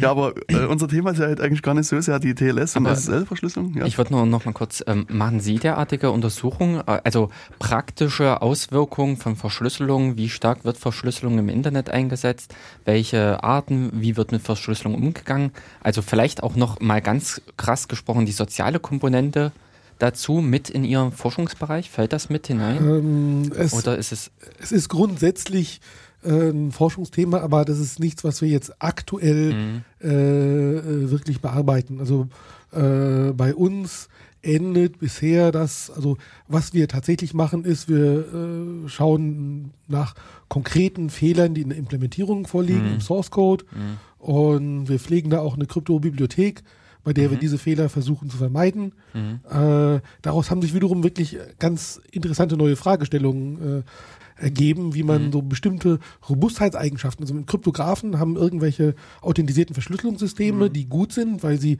die Anforderungen, die wir Kryptografen mal definiert haben, erfüllen, aber die fast immer der realen Leben missbraucht werden. Das heißt, nicht exakt en entsprechende Spezifikationen benutzt werden. Mhm. Und viele von diesen eigentlich guten authentisierten Verschlüsselungssystemen kollabieren sicherheitsmäßig total, wenn sie nicht entsprechende Spezifikationen benutzt werden. Mhm. Weil das eben ein gängiges Muster ist, für das es auch Gründe gibt, warum An- Anwendungsprogrammierer äh, sagen, da, das ist mir jetzt zu kompliziert oder so. Weil das ein echtes Problem ist, dass man auch, wenn man nicht drum rumkommt, sind wir darauf gestoßen, dass wir da, äh, dass man da eigentlich derartige Systeme, in dem Fall robuste, authentisierte Verschlüsselungssysteme wirklich auch braucht oder neu entwickeln muss. Mhm. Ähm, aber das ist so, bis wo wir bis, bisher gehen. Also anschauen, wie viele Benutzer benutzen welche Optionen bei TLS oder welche SSL irgendwas Versionen. Äh, ich habe es mal spaßeshalber gemacht, weil mir ein Kollege gesagt hat, weißt du eigentlich, dass da ganz viele noch RC4 verwenden? Nö, glaube ich nicht. ähm, ich probiere mal 100 Webseiten aus. Ich wette, da sind keine 15, die da noch äh, RC4 verwenden. Nö, stimmt nicht, waren fast 50. Ja. Und äh, aber das war nur mal Interesse halber, das war jetzt kein echter Teil eines Forschungsprojekts, sondern wirklich nur, dass ein Kollege irgendwie sagte, hä, was weißt du denn das? Ich habe nicht glauben wollen. wenn wir jetzt dabei sind, das ist auch so eine Sache, die ich noch im Hinterkopf habe. Es gibt ja ein Programm, das heißt ZMap. Das ist äh, letztes Jahr, also mir ist es aufgefallen auf dem 30C3, also auf dem Chaos Communication Kongress. Das hat also ein ähm, amerikanischer Forscher, der J. Alex Halterman, äh, vorgestellt. Das ist quasi ein, ein Nmap für das Internet, um das mal so zu sagen. Also es ist einfach so ein äh, Scan-Tool, wo man, man quasi den gesamten IPv4-Adressraum durchscannen kann. Und er hat das halt in verschiedenerlei Hinsicht gemacht. Und das war eigentlich so meine Idee, dass ich das Programm nehmen könnte und damit halt mal versuchen könnte, die SSL-Konfiguration durchzutesten. Aber das Problem ist halt hier, dass ich eigentlich Hostname brauche und keine IP-Adressen, weil hinter einer IP-Adresse können ja verschiedene so. Hosts und mit verschiedener Konfiguration natürlich auch versteckt sein. Mm, Nee, Warum nicht? weil wenn du auf Port 443 anklopfst, äh, begrüßt dich ja schon ein SSL. Also das, was äh, dementsprechend muss der DAT dir schon die Konfiguration verraten. Das, wo dein Hostname zum Spielen käme, wäre erst nach der SSL. Ähm, aber du hast ja mit SNI die Möglichkeit, verschiedene Hosts zu. Also, äh, na, ist egal. Das ist, Ja, das ist okay. jetzt. Wir, Aber- wir werden zu technisch. Aber selbst bei SNI hättest du den gleichen SSL dahinter. Sicher? Mhm. Also Egal, jedenfalls- das muss ich nochmal ausprobieren. Meine. Meinung war, dass ich zumindest bei diversen Webservern das verschieden konfigurieren kann pro Host. Aber Mhm. ähm, müssen wir jetzt nicht besprechen, sondern ähm, ich würde gerne wieder zurückkommen zu den ganzen Passwortthematiken. Ja, stimmt. Das, das war ja sozusagen der Ausgangspunkt. Ich würde gerne mit der Rede wieder zurückkommen zu den äh, Hash-Funktionen, Salt-Werten. Weil was man nämlich neben diesen Salt-Werten auch liest, sind dann irgendwelche anderen Erfindungen, die von Pepper reden. Also die wollen nicht nur Salz da ins Essen streuen, sondern auch mit Pfeffer. Und, und es wird dann halt behauptet, dass das dann das nochmal sicherer macht. Vielleicht können Sie uns irgendwie nochmal was zu, zu diesem Pepper-Ansatz verraten und auch verraten, ob der wirklich sicherer ist als, als nur Salt. Also zunächst mal, inzwischen würde ich von Salt, Pepper und Garlic sprechen. Also was ist Pepper? Pepper sind unsere Salt sind zufällige Bits.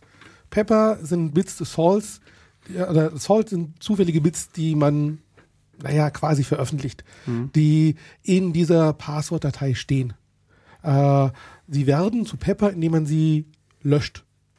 Äh, was heißt das? Sowohl der legitime Nutzer als auch der Angreifer oder die Angreiferin oder müssen wir- die Nutzerin, Entschuldigung, äh, äh, brauchen, äh, müssen eben, wenn man sagt jetzt von diesen 128 Salt-Bits halte ich 8 geheim, dann müssen die eben 2 hoch 8, also 256 Möglichkeiten durchprobieren, um festzustellen, äh, äh, um, um das Passwort zu berechnen. Dadurch wird die Passwortberechnung langsamer.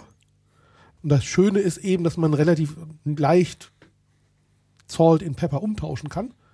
Und dadurch auch bei Bedarf, wenn man jetzt sagt, ich habe hier ein System, bei dem ich die und die An Sicherheitsanforderungen habe, ein paar Jahre später ist mein Rechner schneller geworden, die Rechner möglicher Angreifer natürlich genauso. Also will ich meine Passwort-Hash-Funktion langsamer machen. Ich habe aber ich habe aber Leute, Kunden, Klienten, die ganz selten auf ihren Account zugreifen, ich aber nicht verlieren will. Also mache ich einfach den Pepper länger, indem ich ein paar Bits des Salt lösche und habe die Passwörter quasi stärker gemacht. Ja, dadurch wird die Anmeldung langsamer, aber ich habe ja auch einen schnelleren Server und dadurch werden Angriffe langsamer. Aber die Angreifer haben natürlich auch schnelle Hardware vermutlich.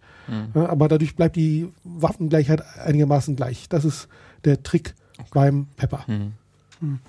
Und wo würde man diesen Pepper dann abspeichern? Gar nicht. Also Gar nicht. Gar nicht. Das ist ja gerade der ist- Sinn der Sache, mhm. dass der, dass jeder Nutzer, jeder Nutzerin, egal ob Angreifer oder legaler Nutzer, eben wirklich alle Möglichkeiten des Peppers, naja, mit dem richtigen Passwort statistisch die Hälfte, aber äh, prinzipiell alle Möglichkeiten des Peppers ausprobieren muss. Mhm. Das ist der Sinn der Sache. Okay. Das heißt, man will ja, dass das Passwort-Hashen nicht zu schnell wird. Ja, und jetzt hatten Sie noch was von Garlic erzählt.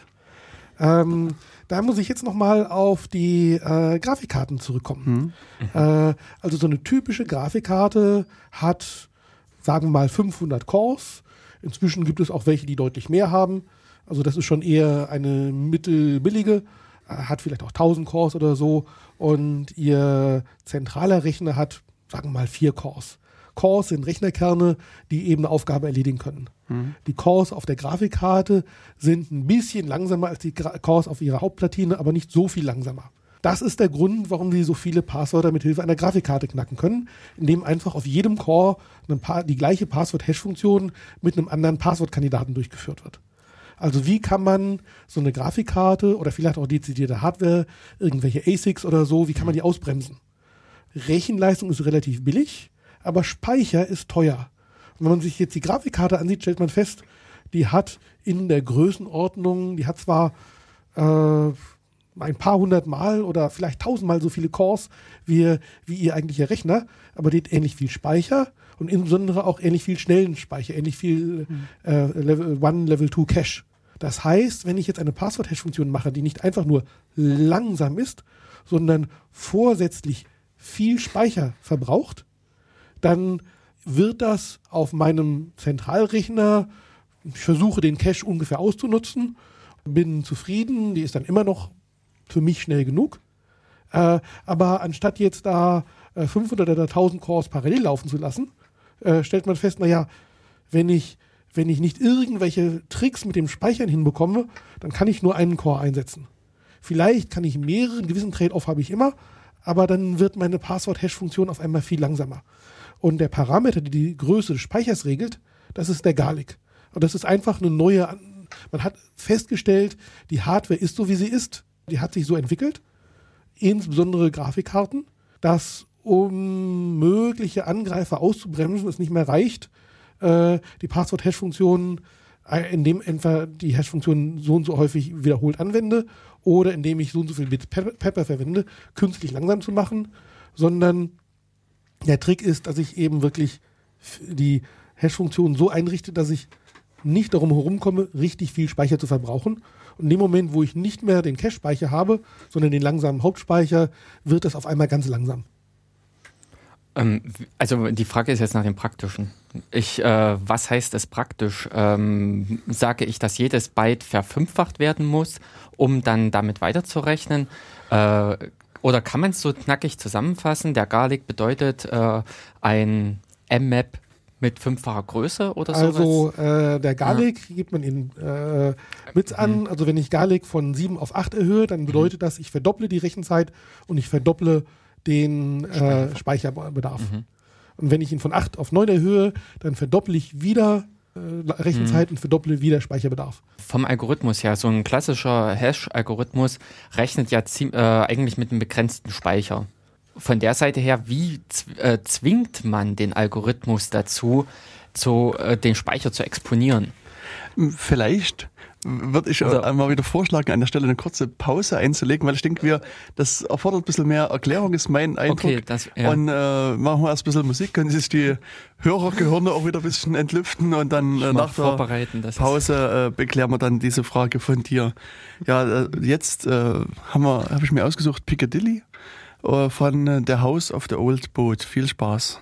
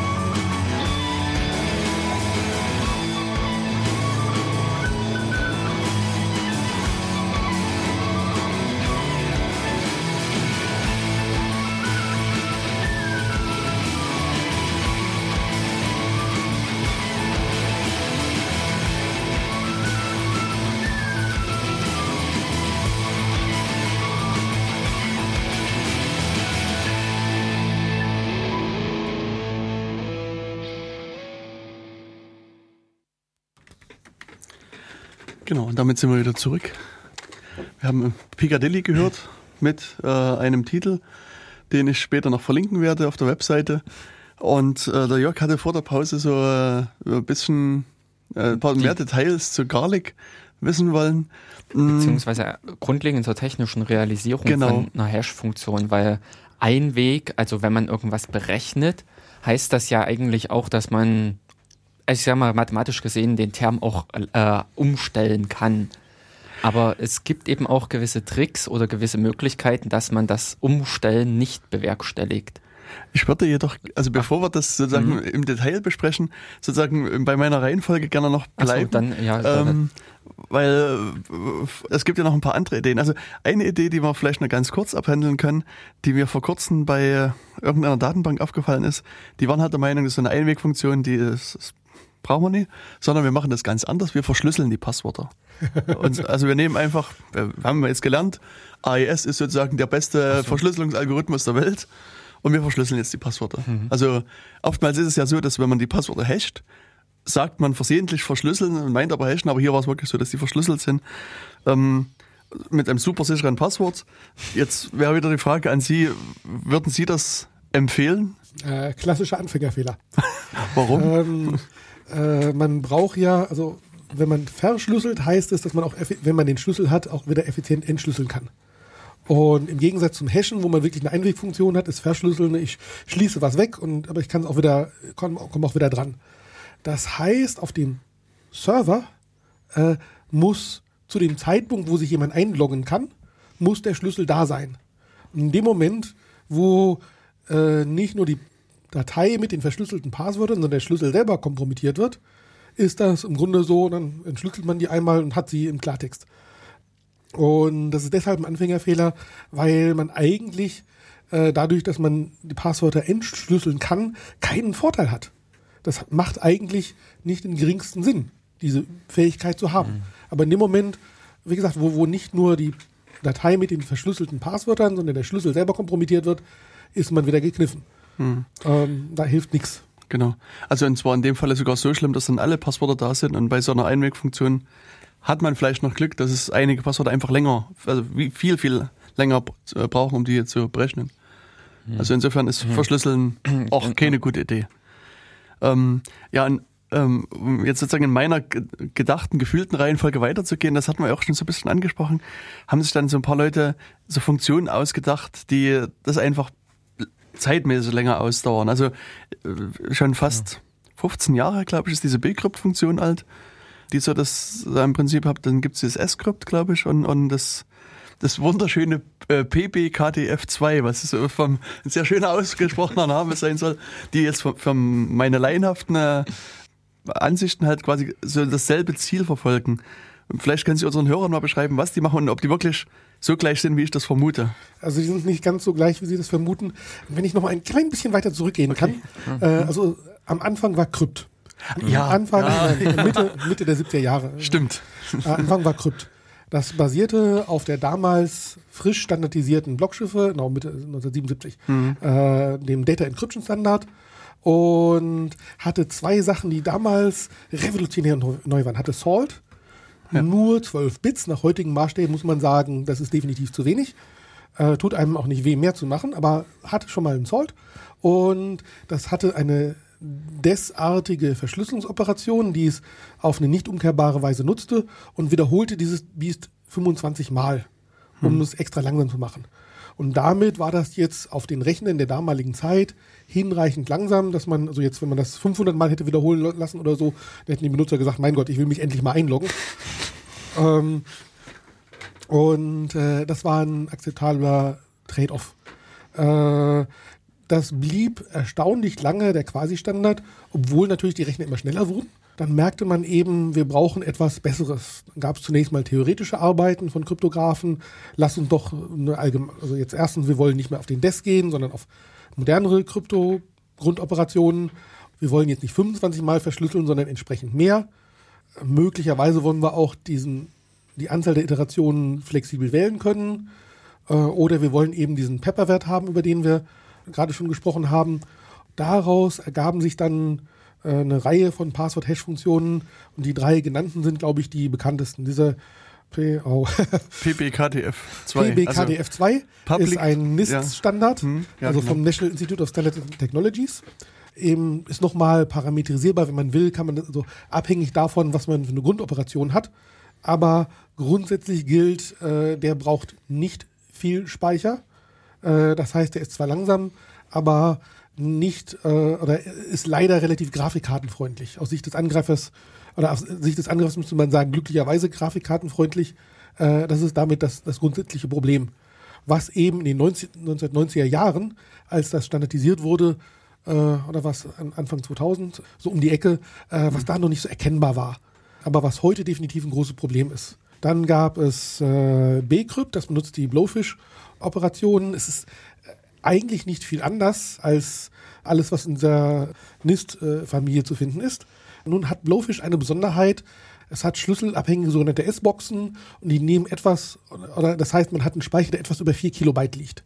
Das Spannende daran ist, dass man Wahrscheinlich ist das in der nächsten oder übernächsten Generation von Grafikkarten vorbei, dass das bei der jetzigen Generation von Grafikkarten enorm langsam ist, weil das gerade ein bisschen zu groß ist, um äh, irgendwo in, na, ich musste wohl der First First Level Cache sein, um da reinzupassen.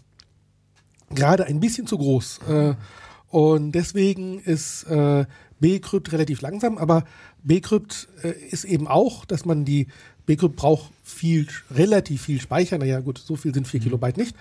Sondern aber gerade eben zu viel für die aktuelle Grafikkartengeneration. Aber der Speicher ist nicht parametrisierbar. Das heißt, wenn man irgendwann Grafikkarten hat, die eine andere Speicherarchitektur haben, äh, wo man sagt, jetzt bräuchte ich eine Bcrypt-Variante, die etwas über 8 Kilobyte liegt, haben wir nicht. Weil eben Blowfish äh, so ist, wie es ist. S-Crypt ist die erste, naja, es gab noch Hex, aber äh, Hex war, wurde relativ schnell gebrochen. Ist die erste Passwort-Hash-Funktion, die tatsächlich Speicher braucht und zwar parametrisierten Speicher, also die das hat, was wir äh, inzwischen als Garlic-Parameter bezeichnen, dass man sagen kann, eben, ich verdopple den Speicher und verdopple auch die Rechenzeit. Äh, das kann man mit Scrypt machen. Und äh, äh, insoweit wäre Scrypt der erste wirkliche Vertreter einer neuen Generation von Hash-Funktionen, die tatsächlich jetzt nicht mehr nur langsam sind, sondern viel Speicher brauchen. Wie gesagt, Bcrypt ist eigentlich ein Zufallsprodukt, dass das im Moment noch gegen die Grafikkarten, die wir heute haben, ziemlich robust ist. Und Scrypt ist wirklich ein Vertreter einer neuen Generation von Hash-Funktionen, die äh, Passwort-Hash-Funktionen, die absichtlich langsam sind und absichtlich einen hinaufskalierbaren Speicher brauchen. Ja, also Sie hatten es vorhin schon mal gesagt, also als Nutzer merke ich aber diese Langsamkeit sozusagen nicht, sondern es merkt nur der Angreifer. Ist das, habe ich das richtig verstanden? Äh, es ist äh, die Langsamkeit ist ein, auch ein, letztlich beeinflusst durch die Parameter. Okay. Also sie setzen irgendwie die Speichergröße auf den und den Wert und probieren es auf ihrem System aus und sagen, na, hm, fünf Sekunden, uh, ist aber ein bisschen langsam. Und dann können sie irgendwie ausrechnen, ich will jetzt, dass das in 0,1 Sekunden fertig ist. Also wähle ich meine, meine Sicherheitsparameter so und so. Dann probieren sie es aus und wegen Cache-Effekten stellen sie vielleicht fest, es sind nicht 0,1, sondern 0,05. Dann se- setzen sie ihren Parameter nochmal wieder ein bisschen rauf Ja. und dann haben sie es. Das heißt, das Entscheidende ist wirklich, dass man die Zeit, die das Ding braucht, wählen kann. Und damit so tunen kann, dass es eben einen Benutzer nicht stört. Insbesondere hat man auch die Freiheit zu sagen, naja, für normale Nutzer will ich vielleicht 0,1 Sekunden. Und wenn ich mich jetzt als Super-User einlogge, dann sage ich, ach, das mache ich nicht häufig und da will ich es besonders schwierig machen, irgendwie das Passwort äh, auszuprobieren, da mache ich jetzt fünf Sekunden. Wir reden jetzt sozusagen über äh, Protokolle, sag ich mal. Auf der anderen Seite braucht man ja auch die Software im, System. Äh, Gibt es da schon was Vorgefertigtes für die klassischen Betriebssysteme zum Beispiel, was man einfach einbauen kann oder ähm, muss man da vielleicht irgendwie noch Hand anlegen, selber programmieren? Wie, wie, sieht das da aus? Also zunächst mal ist es relativ leicht, eine Passwort-Hash-Funktion durch eine andere zu ersetzen. Und zumindest Scrypt äh, wird auch schon äh, mancherorten eingesetzt. Also meines Wissens, die Leute von einem von diesen freien BSD-Zweigen benutzen das. Aber prinzipiell ist das äh, auch etwas, was man, wenn man den Source-Code hat, total einfach machen kann. Und unter, ich weiß gar nicht, wie es in BSD ist, unter Linux sind, äh, ist Auto findet die Authentifikation ja sowieso nicht im Ker- Kernel statt, sondern da kann man irgendwie einfach ein Modul austauschen. Das heißt, das ist was relativ einfach zu handhabendes. Okay. Mit entsprechendem Engagement könnte man sozusagen auch da relativ schnell das, das wechseln, eventuell auch bei den anderen Systemen. Also wie in, wenn jemand Lin- aus Versehen in, in Windows auf seinem Rechner hat, geht das auch. Ja, da Ja. muss man Microsoft bitten, das zu machen, Ja, ja. fürchte ich. Mm, Nee, ich glaube, die haben auch externe Authentifizierungsprovider. Ja, Okay. also es sollte auch möglich sein, dort, dass nicht das System, sondern auch ein Plugin äh, das mit übernimmt. Aber ähm, ich glaube, es sind auch weniger die Betriebssysteme als mehr irgendwelche Anwendungsprogramme und Plattformen, die eine Authentifizierung nutzen oder bedürfen. Und äh, die sind ja auch, glaube ich, ähm, häufiger dann der Ansprechpartner dafür. Ja, ist Für solche Module, dass das im Prinzip dann Irgendwelche verwendet wird. Webinterfaces für Ja, genau, ich denke Dienste nämlich von, auch an, ja, an sowas. von Mhm. Webmailer über, ach, was weiß ich was, ne? ihre Foto, äh, ihre Urlaubsfotos bei Punkt, Ja. Punkt, Punkt. bis hin zur Bank und allen. Hm. Dieser Garlic-Parameter, äh, also das ist halt dahin in die Richtung, wie sich dieser Garlic dann praktisch im Algorithmus auswirkt. Da die Frage, da kann man den im Nachhinein noch erhöhen? Äh, ja, kann man. Wir Ah. haben Catena so entwickelt, dass das geht. Also mit. Pepper erhöhen ist leicht, ist Ja, klar. Klar. Ich lösche einfach ein paar Bit und Mhm. bin, äh, bin froh. So Garlic erhöhen, naja, was macht Catena? Genau, das wäre vielleicht. Intern gibt es eine Catena, nennen wir es mal Kernfunktion, die jetzt abhängig von einem Parameter so und so viel Speicher braucht.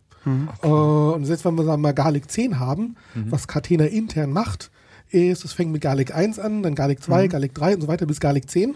Das heißt, es ruft diese Kernfunktion äh, in Wirklichkeit zehnmal auf. Der Aufwand ist jetzt, das bedeutet nicht, dass die Zeitaufwand verzehnfacht, sondern er verdoppelt sich, es ist weniger, als dass er sich verdoppelt.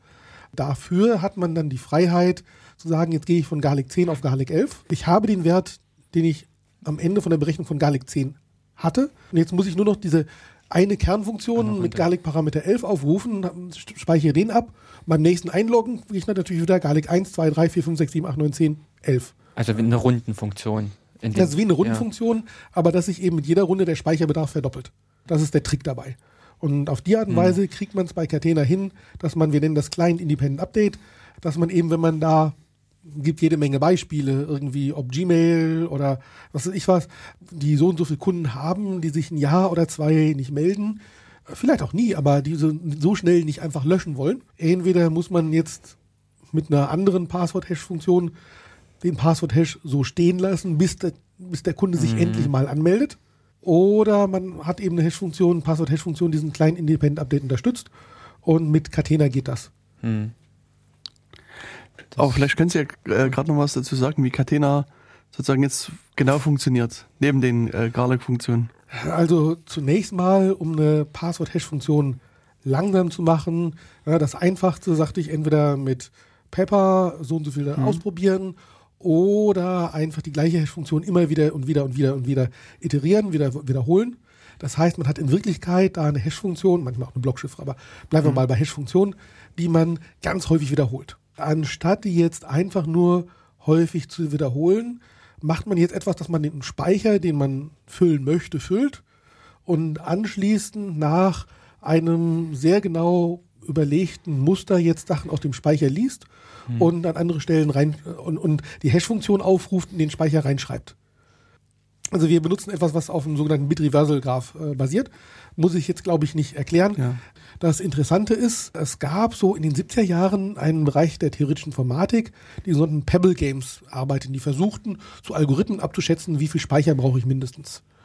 Das wurde bis zum gewissen Grade mit einem gewissen Erfolg äh, durchgeführt und dann ist dieser Forschungszweig mehr oder weniger ausgestorben, äh, weil man eben die relativ einfachen Programme, die, für die man und, und die einfachen Probleme, die man mit so einfachen Programmen bearbeiten kann, da hatte man die Probleme, die man hatte, gelöst. Man wusste, wie viel Speicher man braucht.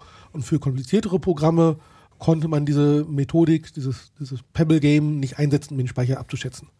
Und nun ist Catena äh, so beschaffen, dass man diese uralte Theorie hervorragend einsetzen kann, um mathematisch nachzuweisen, ja, ohne diese, diese Menge Speicher geht es nicht.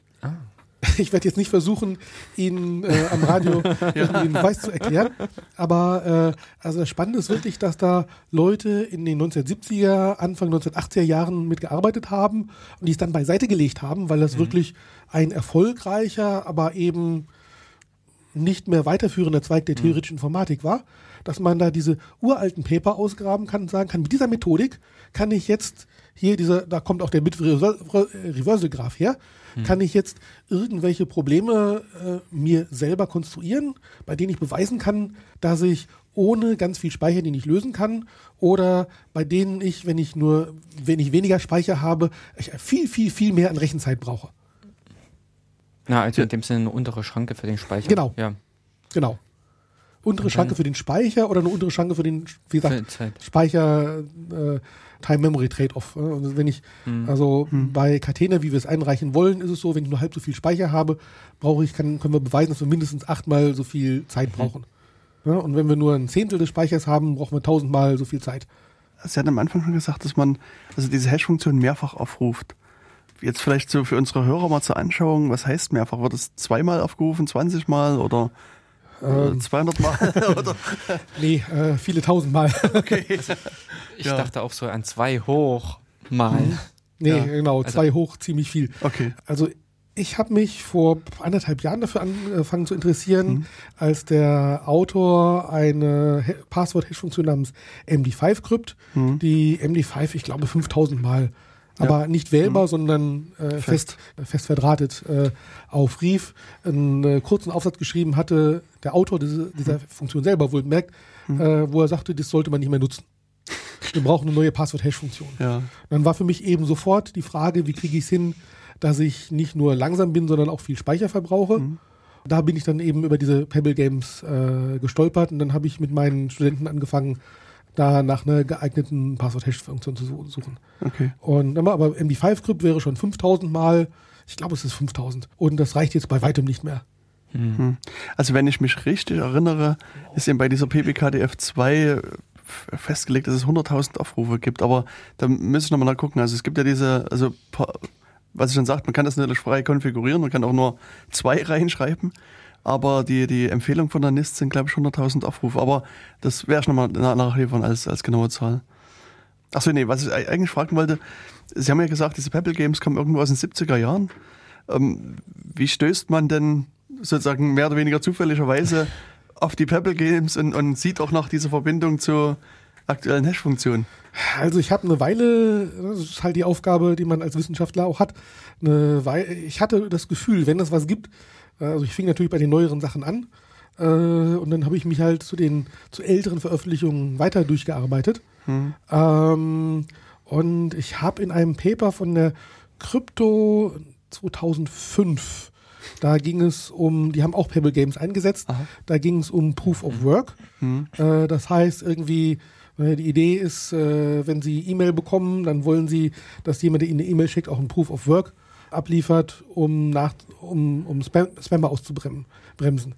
Ich glaube, dass das nicht wirklich gut skaliert, aber davon mal abgesehen. Und da war irgendwie Hinweis auf diese älteren Arbeiten. Und das ist so ein bisschen so, man geht in so einem Baum entlang, man sucht Arbeiten, die etwas mit dem, was man eigentlich tun will, zu tun haben, sucht nach äh, Referenzen dort.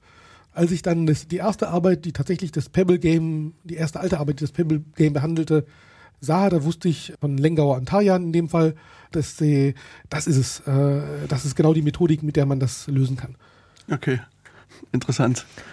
Ähm, aber ja, nochmal zum Verständnis, setzen Sie die Pebble Games ein oder verwenden Sie diese Methodik der Pebble Games, um nachzuweisen, dass Ihre Probleme hinreichend schwer sind? Ähm, letzteres, also Pebble Games ist im Grunde eine Beweismethodik. Ja, okay. Also es sind Mhm. keine Spiele, die man wirklich spielt, Ja, sondern man rechnet aus, wenn ich so und so viele Pebbles habe, Pebble entsprechen meinen Speicherzellen. Wenn ich so und so viel Pebble habe, dann muss ich so und so viel Moves machen. Wenn ich weniger Pebbles habe, also ein Move entspricht einer Rechenoperation. Und wenn ich weniger Pebbles habe, muss ich entsprechend mehr Moves machen. Und wenn ich zu wenig Pebbles habe, kann ich gar nicht mehr zum äh, Ziel kommen. Äh, aber das ist wirklich, das ist eine Beweismethodik und kein Algorithmus. äh, Ihr Algorithmus, also jetzt äh, ähm, die, äh, die Hash-Funktion oder sowas, ist ja eben diese Grundannahme, dass sie nicht zurückrechenbar ist. Aber es ist ja auch immer, dass so eine versucht wird, eine gewisse Systematik doch zu finden, die ungewollt mit in die Hash-Funktion oder die in der Hash-Funktion geblieben ist. Haben Sie das dann auch noch irgendwie ge äh, gezeigt, dass sich im Prinzip wirklich eine äh, statistischer Ausgleich über den Bits dann schafft nach dem Hashen? Also wir benutzen als Basis-Hash-Funktion, in dem Fall benutzen wir Blake. Das ist eben eine Hash-Funktion aus dem SHA-3-Wettbewerb, die als relativ sicher gilt, die Ja. recht gut untersucht wurde.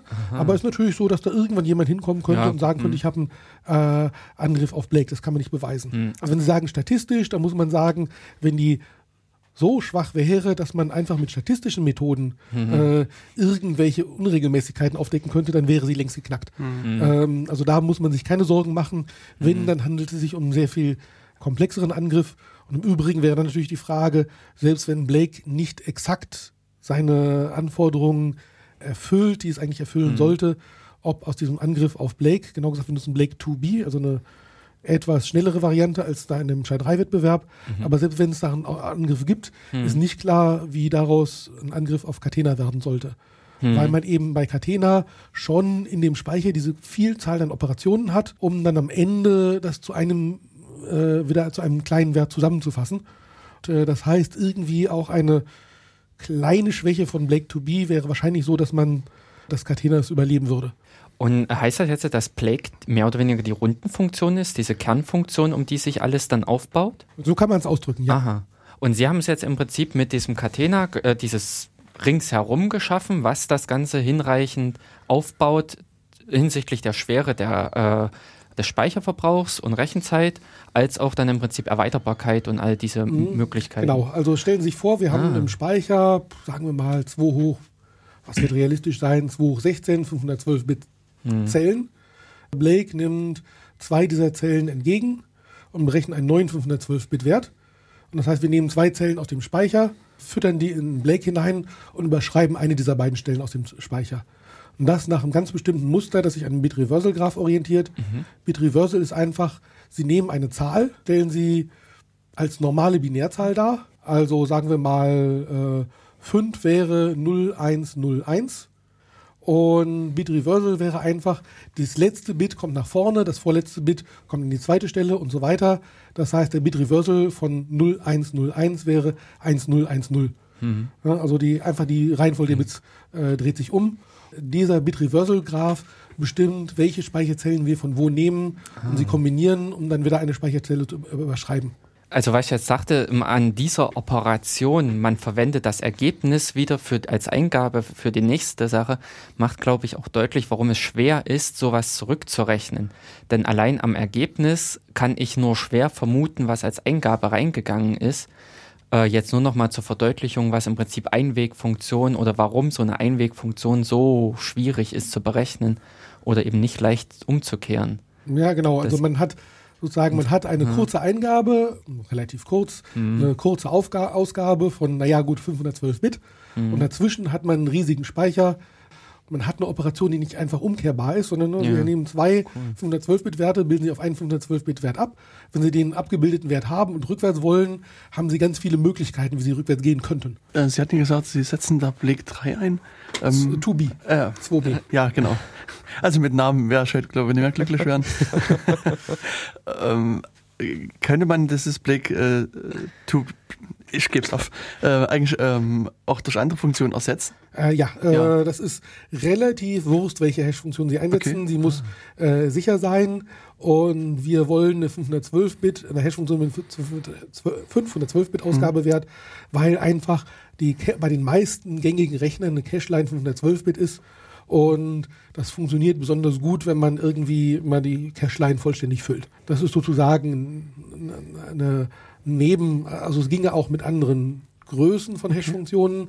Äh, es ginge auf jeden Fall problemlos mit beliebigen anderen 512-Bit-Hash-Funktionen. Blake to be ist halt da äh, unter denen, die in Frage kamen, die effizienteste in Software. Dieser SHA-3-Kandidat Catch, also dieser Finalist, sagen wir mal, Catchhack, hat er auch 512 Ausgaben? Äh, ja, Äh, haben alle, Alle, SHA-3 okay. Äh, äh, Hash-Funktionen. Das wusste ich nicht mehr. Das Genauer gesagt, die gibt es in zwei Varianten mit 256 und 512 mit Ausgabe. Das heißt, alle SHA-3-Kandidaten Gut. kämen prinzipiell in Frage. Es gibt SHA-3-Kandidaten, die ich schon aus Sicherheitsgründen doch nicht verwenden würde. Ja. Äh, aber alle Finalisten, würde ich sagen, würde ich ohne jede, ohne Bauchschmerzen empfehlen. Also fand ich doch interessant, es, es, es gab ja relativ viele Einreichungen, also zumindest aus meiner Beobachtung raus. Ich weiß nicht, wie Sie das Äh, ja, ähm, beim SHA-3-Wettbewerb. beim, ja, genau. Äh, ja, äh, jetzt 51 offizielle Erstrundenkandidaten. Ich glaube insgesamt 64 Einreichungen, von denen 13 aus formalen Gründen nicht anerkannt wurden. Und von den 51 ist ungefähr die Hälfte dann binnen eines Jahres geknackt worden. Der Rest, der hat dann allerdings ziemlich gut standgehalten. Äh, also dann die weite, das weitere Selektieren folgte dann, naja gut, es gab eben Angriffe auf reduzierte Rundenzahl, wo man dann ein ungutes Gefühl hatte, sagt, naja, also schon nah dran und es gab Performance-Probleme und so weiter. Äh, aber das ist so beim SHA-3-Wettbewerb, also es ist tatsächlich, dass die Hälfte von 51 äh, binnen ungefähr ein, ein Jahres geknackt worden. Was ich nur erstaunlich finde, ist, dass das doch irgendwie, also diese, diese Wettbewerbe eine gewisse Popularität erreicht haben. Also Sie hatten ja vorhin schon diesen DS-Wettbewerb angesprochen, wo also quasi erst im zweiten Aufruf so IBM quasi ein bisschen reingeschubst wurde mit ihrem Lucifer. Und schon bei der DS, äh, bei, bei diesem AES-Wettbewerb waren sie schon, ich weiß gar nicht, auch so über 10, 12? Äh, 15. 15, ja, genau. 15 Erstrunden, ja. Äh, und äh, dann, ich habe die Zahl nicht im Kopf, aber das ist auch entsprechend, äh, also äh, mindestens 13, dann gab es mal äh, äh, Stromschifferinnen äh, äh, Wettbewerb. Äh, prinzipiell, Kryptografen sind sehr, na, sagen wir es, kompetitiv. Okay. Also einstenteils, andere, andere Bereiche der Informatik sind ja durchaus anders. Dass äh, niemandem, auch demjenigen, der zum Beispiel eine Chiffre publiziert hat, ein Zacken aus der Krone fällt, wenn jemand anders hinkommt und sagt, hier hast du ein Problem, ich habe einen Angriff darauf. Das tut natürlich weh, aber deswegen wird man in der Community nicht weniger angesehen. Und umgekehrt ist es völlig klar, irgendwie der, der frisch gebackene Doktorand aus Timbuktu kann hingehen und die Chiffre von Stefan Lux oder sogar von, sagen wir mal, Adi Shamir äh, knacken und er wird als Antwort nur bekommen, ja, toll gemacht. Das ist in keiner Weise peinlich. Das heißt, Kryptografen sind sehr kompetitiv orientiert. Äh, wie gesagt, andere Bereiche der Informatik, äh, da habe ich das schon anders erlebt. Und insoweit kommen da Wettbewerbe eben auch entsprechend gut an. Also ich muss sagen, das ist auch eine Sache, die mir persönlich sehr gut gefällt, dass, also dass da so ein, auch ein offenes Klima herrscht. Also ich kann mich noch gut erinnern an so eine Situation, der Ian Goldberg, das ist äh, ähm, also unter anderem bekannt durch den OTR, also diesen Off-the-Record-Messaging-Ansatz. Der hatte mal bei einer Konferenz halt auch so eine Erweiterung eines Protokolls vorgestellt und für mich war offensichtlich, dass das eine Schwachstelle hatte und ich hatte, aber wie gesagt, er hat irgendwie eine halbe Million Jahre Erfahrung und, und ich habe quasi mehr oder weniger null Erfahrung. Deswegen habe ich ihn dann halt nur äh, später dann mal angesprochen und gesagt, hm, wie sieht's denn aus? Und dann nach einigen Verständnisproblemen und hin und her, da hat er mir dann zugestimmt, das ist also in der Tat richtig, dass es den Angriff gibt. Aber was er meinte, ist, dass es in dem Falle ähm, verschlechtert das sozusagen nicht den, das Gesamtsystem. Der Angriff ist auch jetzt schon da. Und, und Ah ja, ja. sozusagen, also auch, er bleibt einfach nur noch da. Also auch mit dem neuen System ist er noch vorhanden und es macht es sozusagen nicht schlechter. Und hat mich dann eher noch ermutigt, sozusagen diesen Ansatz vielleicht weiter zu verfolgen und vielleicht sein, seine Idee doch kaputt zu machen. Und das fand ich doch also sehr schön, dass diese sagen wir, Bestätigung dann auch zu bekommen. Äh, Das ist äh, genau der, die Denkweise, die ein Großteil der Kryptographie eben auch hat. Und man darf nicht vergessen, an einem AES oder an einem SHA-3 sind, es ist ein Wettbewerb, es sind so und so viele Leute beteiligt, die Sachen eingereicht haben. Und die sagt man immer so, naja, die haben zum Erfolg beigetragen. Am Ende sind natürlich die Designer des Systems das gewinnt, die am, eigentlich den Erfolg haben. Aber äh, in Wirklichkeit sind da so und so viele Leute, die Kryptanalyse betrieben haben, die versucht haben, alle eingereichten Kandidaten zu knacken oder den neuen und besten Angriff auf die eingereichten Kandidaten zu finden, die dazu beitragen, dass am Ende etwas rauskommt, was man nutzen kann.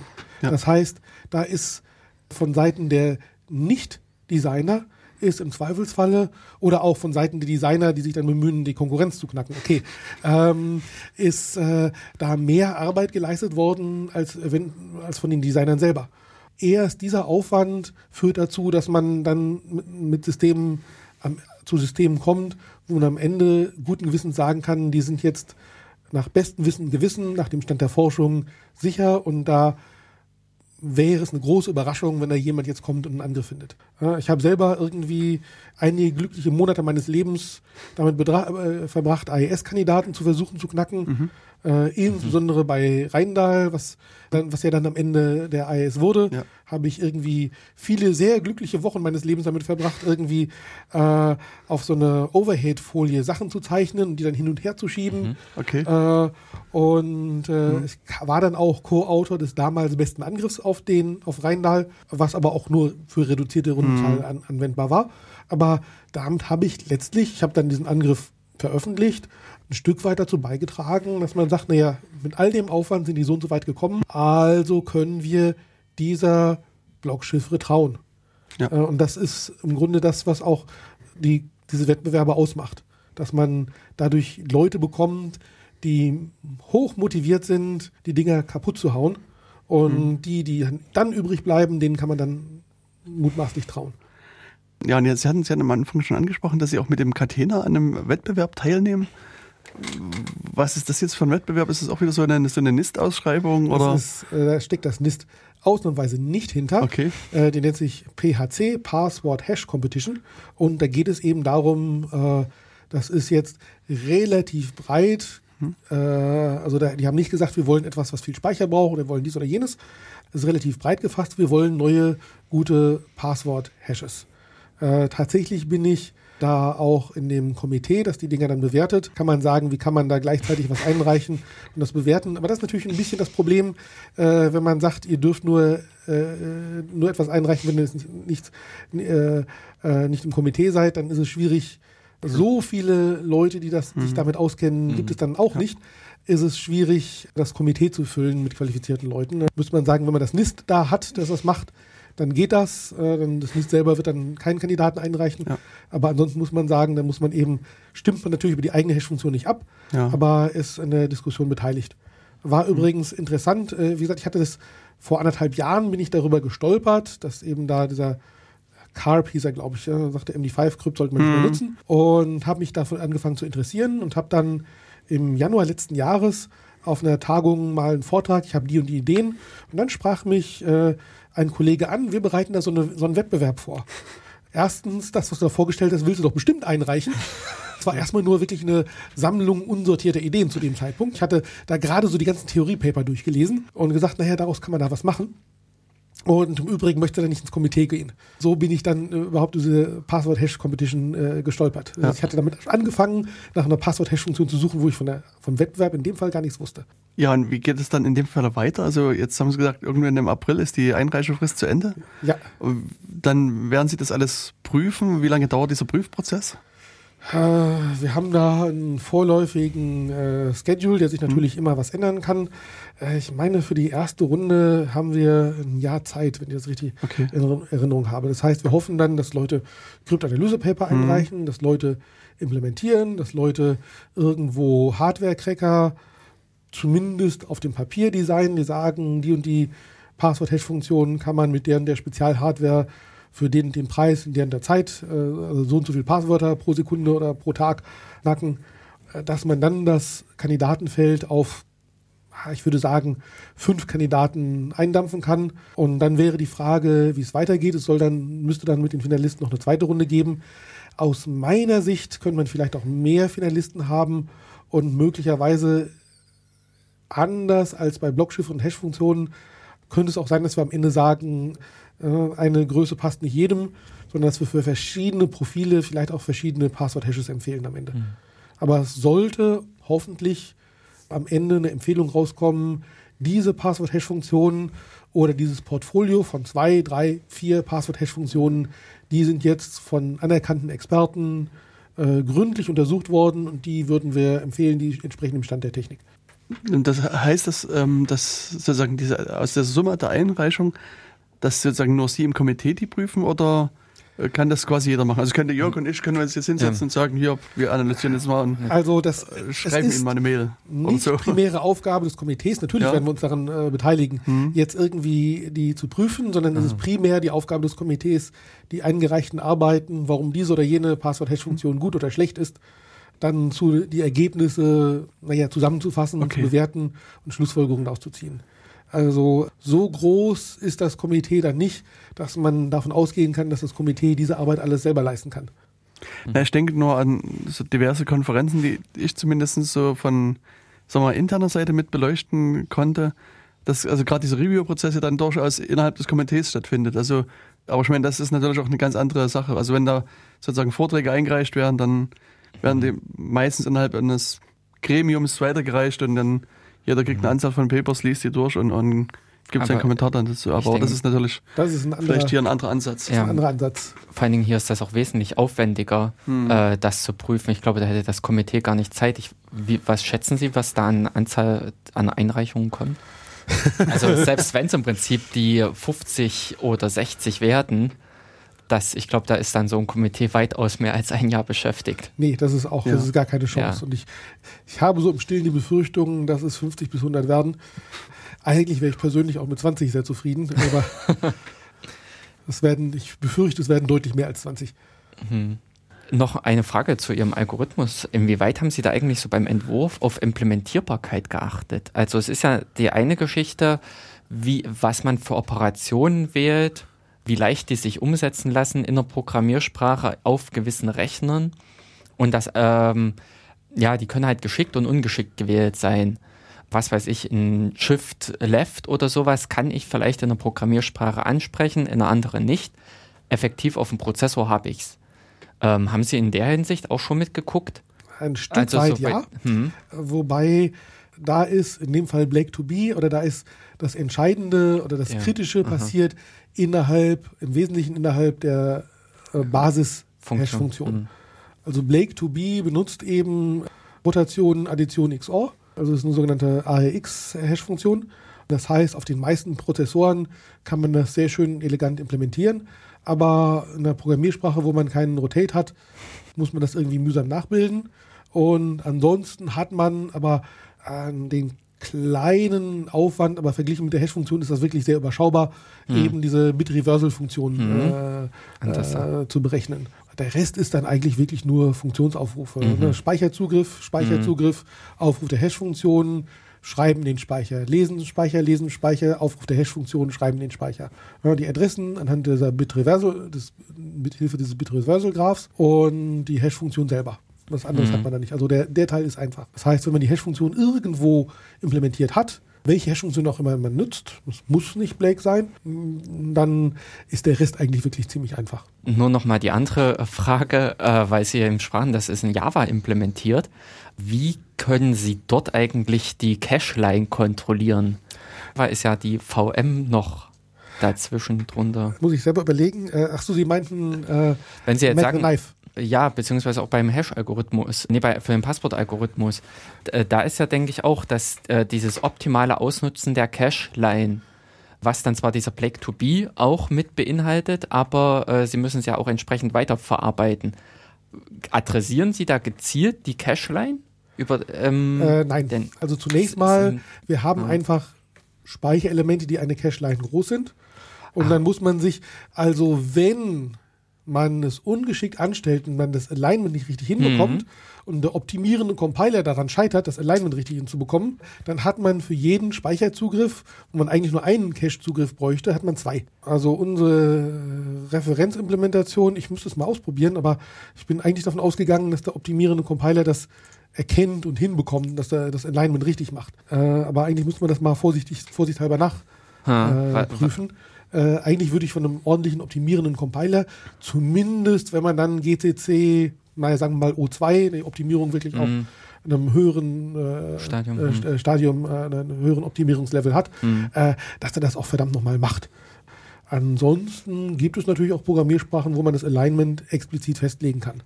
Aber ich glaube, das wäre interessant, mal zu gucken, wie andere Java-Implementationen darauf reagieren, wie die das. Äh, also in Java wäre eine gute Frage, ob das in Java schief geht oder nicht. Äh, das äh, haben wir uns noch nicht angeschaut. Ich vermute mal, dass man das in Java auch hinbekommt. Ansonsten muss man in den sauren Apfel beißen und da ein Stück weit äh, da Embedded C machen. Äh, Mhm. man, aber wie gesagt, schlimmstenfalls, wenn, das, wenn man das Alignment nicht hinbekommt, wenn der äh, Just-in-Time-Compiler von Java äh, das Optimieren der Speicherallokationen Mhm. nicht richtig hinbekommt, schlimmstenfalls hat man dann eben doppelt so viele Cache-Zugriffe. Ja, das ist, tut weh, Mhm. äh, aber es ist nur, naja, weniger als eine Verdopplung der, äh, der Zeit. Und an der Stelle muss ich leider Oh. den Spielverderber spielen und äh, weil wir können unsere Zeit nicht beliebig verdoppeln oder oder halt Vierfachen. ähm, Schade. Ja, ja, leider. Also ich, mir bleibt eigentlich nur äh, übrig, Ihnen zu danken, Herr Professor Lux. Das war, ich fand es war ein sehr interessantes Gespräch, die letzten zwei Stunden. Und, also ich würde gerne noch eine Stunde weiterreden, aber vielleicht können wir auch im Laufe des Jahres oder der nächsten Zeit nochmal die Gelegenheit nutzen. Ja, und würde mir vielleicht Spaß machen. Ich habe eigentlich nicht das Gefühl, dass zwei Stunden schon vorbei sind. Ja. Aber meine Uhr sagt das auch. Genau, also wie gesagt, ich danke Ihnen fürs Gespräch und Dankeschön. Dann bis bald. Wiederhören. Dankeschön. Genau. Wiedersehen.